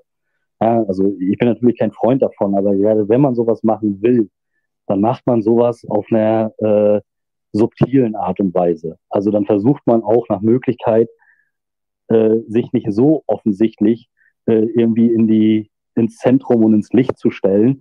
Aber das, was Feste er jetzt macht, ist ja wirklich, ähm, also damit beschädigt er sich halt am Ende nur selbst. Äh, das, das, das, das ist das Problem. Also er versucht jetzt irgendwie andere Leute natürlich zu beschädigen, aber am Ende wird das wie ein Boomerang äh, meiner Meinung nach auf ihn zurückkommen, weil äh, einfach so die Taktung dieser Schmutzkampagne auch äh, denkbar schlecht ist. Also irgendwie zwei Artikel hintereinander über Maximilian Krader irgendwie raushauen, das äh, dann über andere Medien wie Tichy oder so einzupflegen, wo ich mir auch so denke, also Tichys Einblick, äh, ich dachte eigentlich eher, dass die sich für sowas zu schade sind, aber offensichtlich ja nicht. Hat mich zumindest ein bisschen enttäuscht. Ähm, und genau das Gleiche, was halt hier jetzt irgendwie eine Medien-Charmoffensive hier und dort zu machen, das ist schon alles sehr durchschaubar, ja. Ähm, und zeugt halt dafür, dass die Kampagne, die er da offensichtlich durchgeplant hat, dass er zumindest das Zeitmanagement äh, denkbar schlecht gewesen ist. Vor allem das auch so in die Weihnachtszeit hineinzulegen und so, wo das eigentlich auch eh niemanden interessiert. Aber das ist, äh, muss er fest mit sich selbst ausmachen. Ähm, ich beobachte das eigentlich fast schon, ja, also humoristisch bis desinteressiert. Und wer sich mehr dafür interessiert, wahrscheinlich äh, wir müssen da noch mal drüber arbeiten, aber äh, wird in den nächsten Tagen eben nicht mehr zur Weihnachtszeit, sondern dann, wenn die Menschen wieder mehr Kopf für Streitereien haben, äh, einen Artikel auf Infodirekt gehen, durchschaubare Angriffe auf Gra als Ablenkungsmanöver, Fragezeichen. Ja, das war soweit aus dem EU-Parlament. Listenplatz wählen wird sicher spannend. Bayern die Listen Plätze zu erstellen. in Hessen wird vielleicht noch etwas für Wirbel sorgen und dann die Wahl auch in Berlin und natürlich die Landtagswahlen dann selbst in Bayern und Hessen. Daniel, gibt es sonst noch etwas im Hinblick auf die AfD, das 2023, dass wir 2023 im Auge haben sollten? Na, ich glaube, wir haben soweit, glaube ich, alle Wahlen, die anstehen und alle wichtigen Etappen, die kommen, äh, angesprochen.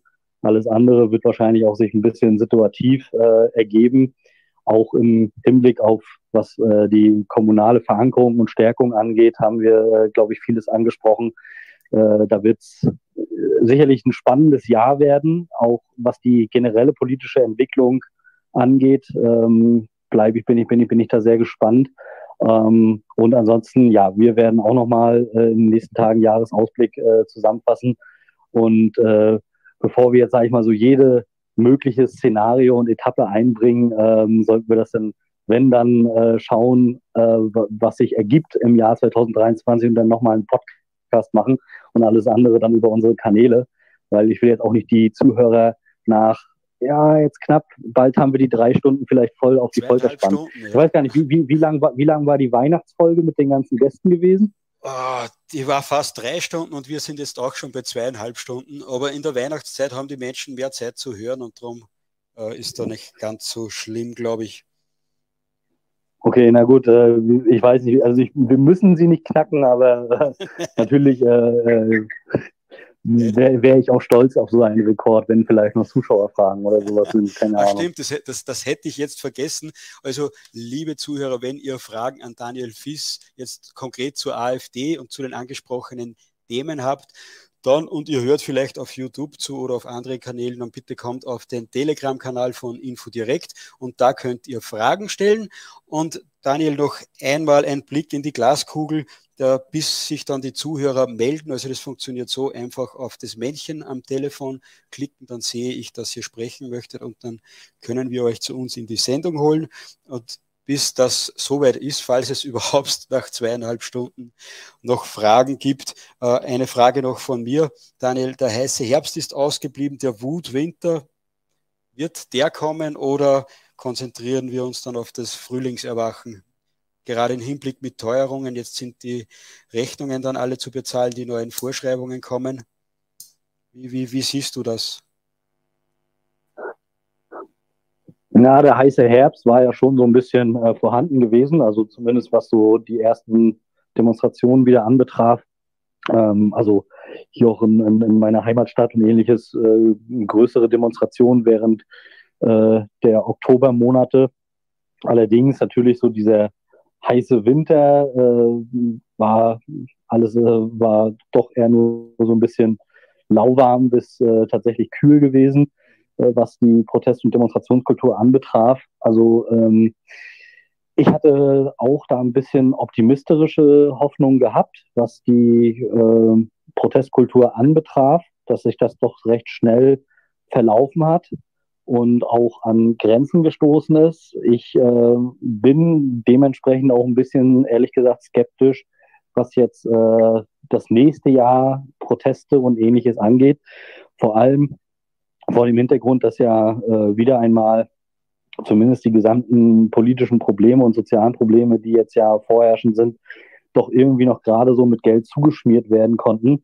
Und die Leute, die halt äh, hinten überfallen, sind irgendwie offensichtlich, ja, zu, äh, verständlicherweise auch wesentlich stärker mit sich selbst beschäftigt, als ähm, mit jetzt irgendwie ihre eigene ja, prekäre Lebenssituation, die sich da nach und nach entwickelt, auch in äh, politischen Protest zu transformieren. Also das äh, ist natürlich für, für viele auch schwierig. Also wenn, wie gesagt, äh, wenn die eigene Firma insolvent geht, äh, muss man halt auch mal so ehrlicherweise sagen, haben die Leute sicherlich äh, gerade andere Sorgen und Probleme, als äh, das jetzt irgendwie in politischen Protest unmittelbar zu münzen, der dann auch wirklich mehr Aktivität erfordert, als nur zur Wahlurne zu gehen.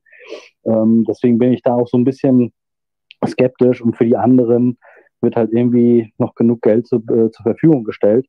Allerdings ähm, sagen ja, und ich muss sagen, ich bin kein Ökonomie- oder Wirtschaftsexperte, aber zumindest sagen dort doch recht viele, dass vor allem diese ähm, Zentralbankpolitik und diese Inflation, dass sich das nicht so schnell beruhigen wird im nächsten Jahr und äh, dadurch, dass eben immer mehr Geld in die Märkte äh, hineingepumpt wird von staatlicher Seite aus, sich sogar diese äh, Inflation dann mittelfristig noch weiter verschärfen wird und eigentlich die große äh, Finanz- und äh, äh, Wirtschaftsbombe uns überhaupt noch erst bevorsteht äh, im nächsten Jahr, da kann man sagen, okay, dann, also ich bin da, wie gesagt, kein Experte, muss da äh, schauen, bin aber, was die ähm, Protest- und Demonstrationsbereitschaft derzeit in der Bundesrepublik angeht, ähm, optimistisch, aber trotzdem äh, also eher skeptisch als optimistisch, sagen wir es so. Ja. Mhm. Wir werden uns im neuen Jahr sicher einige Mal wieder hören, um Wahlen zu analysieren oder sonstige Dinge, die sich gerade in Deutschland tun und du ja immer sehr gut beobachtest. Und dann werden wir darüber sprechen, ob sich deine bewahr Skepsis bewahrheitet hat oder nicht. Fragen gibt es momentan keine und doch. Und zwar ist es unser Stammhörer aus Kärnten, glaube ich. Jetzt habe ich mir da irgendwie verklickt wahrscheinlich. Richie, herzlich willkommen in der Sendung. Ja, hallo, grüß euch, liebe Grüße aus Kärnten. Ähm, ich hätte eine Frage an den Daniel.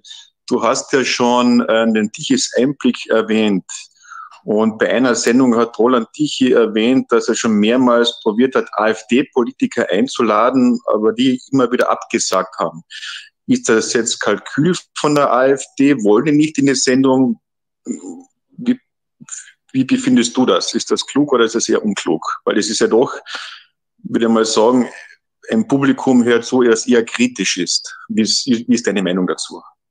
Na, also ich finde, äh, Tichys Einblick ist grundsätzlich, wenn sie halt nicht anfangen, sich äh, da irgendwie auf, äh, also als einfach nur Mitteilungsplattform für irgendwelche parteiinternen Flügelkämpfe oder so äh, zumindest missbrauchen zu lassen, halte ich Tichys Einblick für ein enorm wichtiges Magazin. Also insbesondere weil die halt so ein bisschen diese Scharnierfunktion haben zwischen einem eher kritischen, liberalen, äh, konservativen Lager und gleichzeitig aber auch äh, in AfD-Kreise natürlich irgendwie hineinwirken und deswegen auch für beide äh, Reihen irgendwie lesbar sind. Also ich kenne zum Beispiel auch einige Normalos, äh, die eigentlich so mit Politik, also die schon Politik interessiert sind, aber sie jetzt noch nicht bereit sind, äh, AfD zu wählen oder sich irgendwie sonst aktiv einzugliedern äh, in irgendwelche Widerstandsformen, äh, aber die dennoch zum Beispiel regelmäßig Tichys Einblick lesen, ja, und äh, dass die Plattform da auch schon eine gewisse Reichweite hat.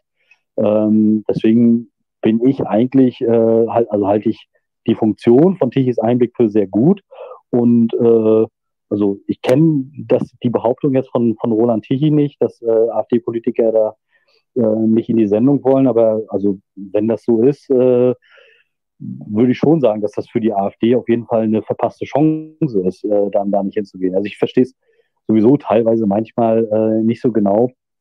Ähm, also auch so äh, bei, bei, bei Mainstream-Medien so, dass da einige AfD-Politiker auch behaupten, okay, äh, wir müssen halt nicht, äh, wir wollen nicht mehr in die öffentlich-rechtlichen und so, weil da werden wir eh nur fertig gemacht in den Talksendungen.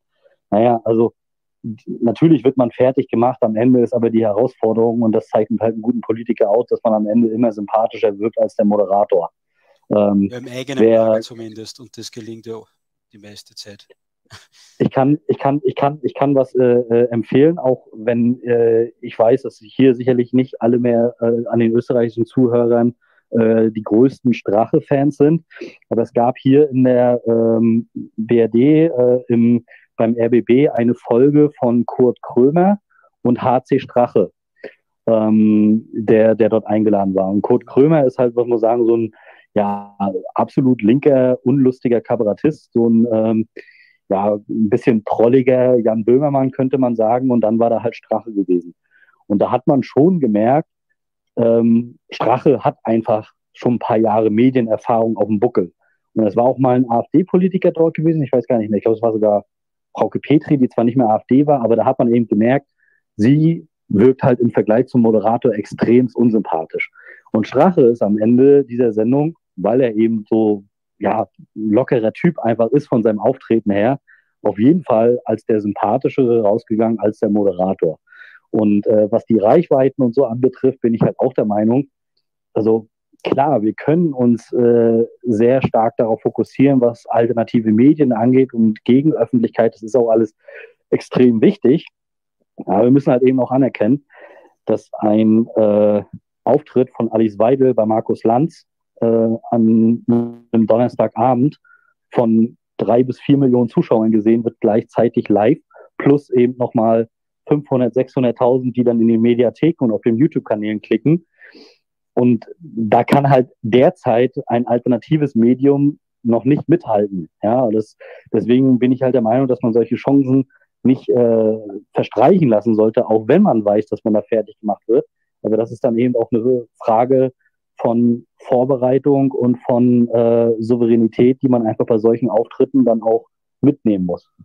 Genau, ich glaube auch, das ist eine Frage auch des Ziels. Was verfolge ich für Ziel, mit welchem Auftritt, in welchem Medium?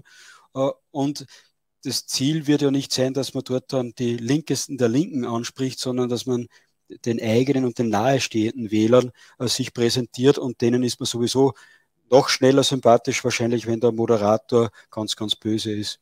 Aber ich kann mir das fast nicht vorstellen, nachdem das sehr, sehr viele AfD-Politiker schon Infodirekt-Interviews gegeben haben und teilweise sogar für Infodirekt Werbung machen, dass sich kein AfD-Politiker findet, der zu Diches Einblicke geht. Das kann ich mir nicht vorstellen. Jetzt schalte ich, äh, Richie, haben wir deine Fragen, hat Daniel deine Fragen beantwortet? Ich habe dein Mikrofon noch mal kurz freigeschalten, falls du noch mal nachfragen musst. Ich muss das nämlich immer wieder abdrehen, weil sonst kommt es zu so einem Widerhall. Aber ich glaube, jetzt probier es noch. Nein, das, das passt alles. Äh, ich glaube, die Frage ist beantwortet. Äh, also Daniel, darf ich dich dazu äh, oder als erst einmal natürlich bedanken, dass du dir zwischen den Feiertagen jetzt Zeit genommen hast, zwei Stunden und 38 Minuten jetzt schon, äh, mir Rede und Antwort für unsere Zuhörer zu stehen.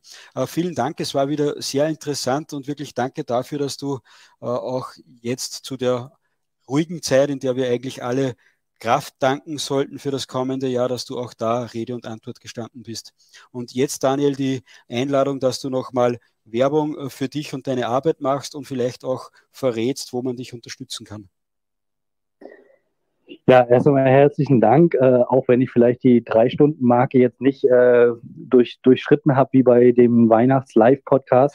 Allerdings möchte ich auch dazu anmerken, dass da ja bis zu 15 Gäste, glaube ich, da gewesen sind und ich nur ein einziger Gast war mit zwei Stunden 38. Da kann ich, äh, kann ich äh, mir doch auf die Schulter klopfen, glaube ich, hoffentlich. ähm, Nein, äh, also ansonsten, äh, ja, vielen Dank erst einmal für die Einladung. Hat mich auch sehr gefreut, jetzt hier nochmal zum Jahresabschluss so einen lockeren Podcast zu äh, zu machen. Das äh, finde find, find ich immer wieder sehr schön und nehme die Einladung auch immer wieder sehr gerne äh, an. Ähm, ansonsten, ja, würde ich mich freuen. Ähm, hier bin ich auch mit meinem äh, Telegram-Kanal an, angemeldet. Da werden wir ab nächsten Jahr haben wir auch mit Feldzug äh, einiges vor. Ähm, also wir sind gerade so ein bisschen auch am äh, Aufbau, das kann ich schon mal soweit verraten, äh, eines, einer eigenen kleines, ein, eines eigenen kleinen Thinktanks äh, im Bereich Wahlforschung und Demoskopie von äh, rechter patriotischer Seite, dass wir das noch soweit ein bisschen professionalisieren, werden auch äh, im nächsten Jahr vielleicht äh, das ein oder andere publizistische Projekt äh, im größeren Maßstab äh, hoffentlich äh, an den Start bringen, wo ich jetzt aber noch nicht zu viel verraten möchte. Und auch natürlich unsere, äh, unseren Blog, unsere Artikel ähm, und publizistische Tätigkeit noch ein wenig äh, ausweiten. Also dass wir da versuchen, auch gerade so ein bisschen zeitliche Ressourcen frei zu bekommen. Wer uns da unterstützen möchte, ja, kann das auf feldzug.net. Da gibt es einen Menüführungspunkt unter anderem auch mit unterstützen, äh, wo man da auch gerne ähm, ja, ähm, eine kleine Spende hinterlassen kann. Andererseits äh, haben wir auch eine angegliederte Agentur, die findet sich auch auf unserer Netzseite und wie ich auch schon vorhin in unserem YouTube-Kanal äh, gesagt hatte, Occident Media, das ist äh, unsere eigene Medienagentur.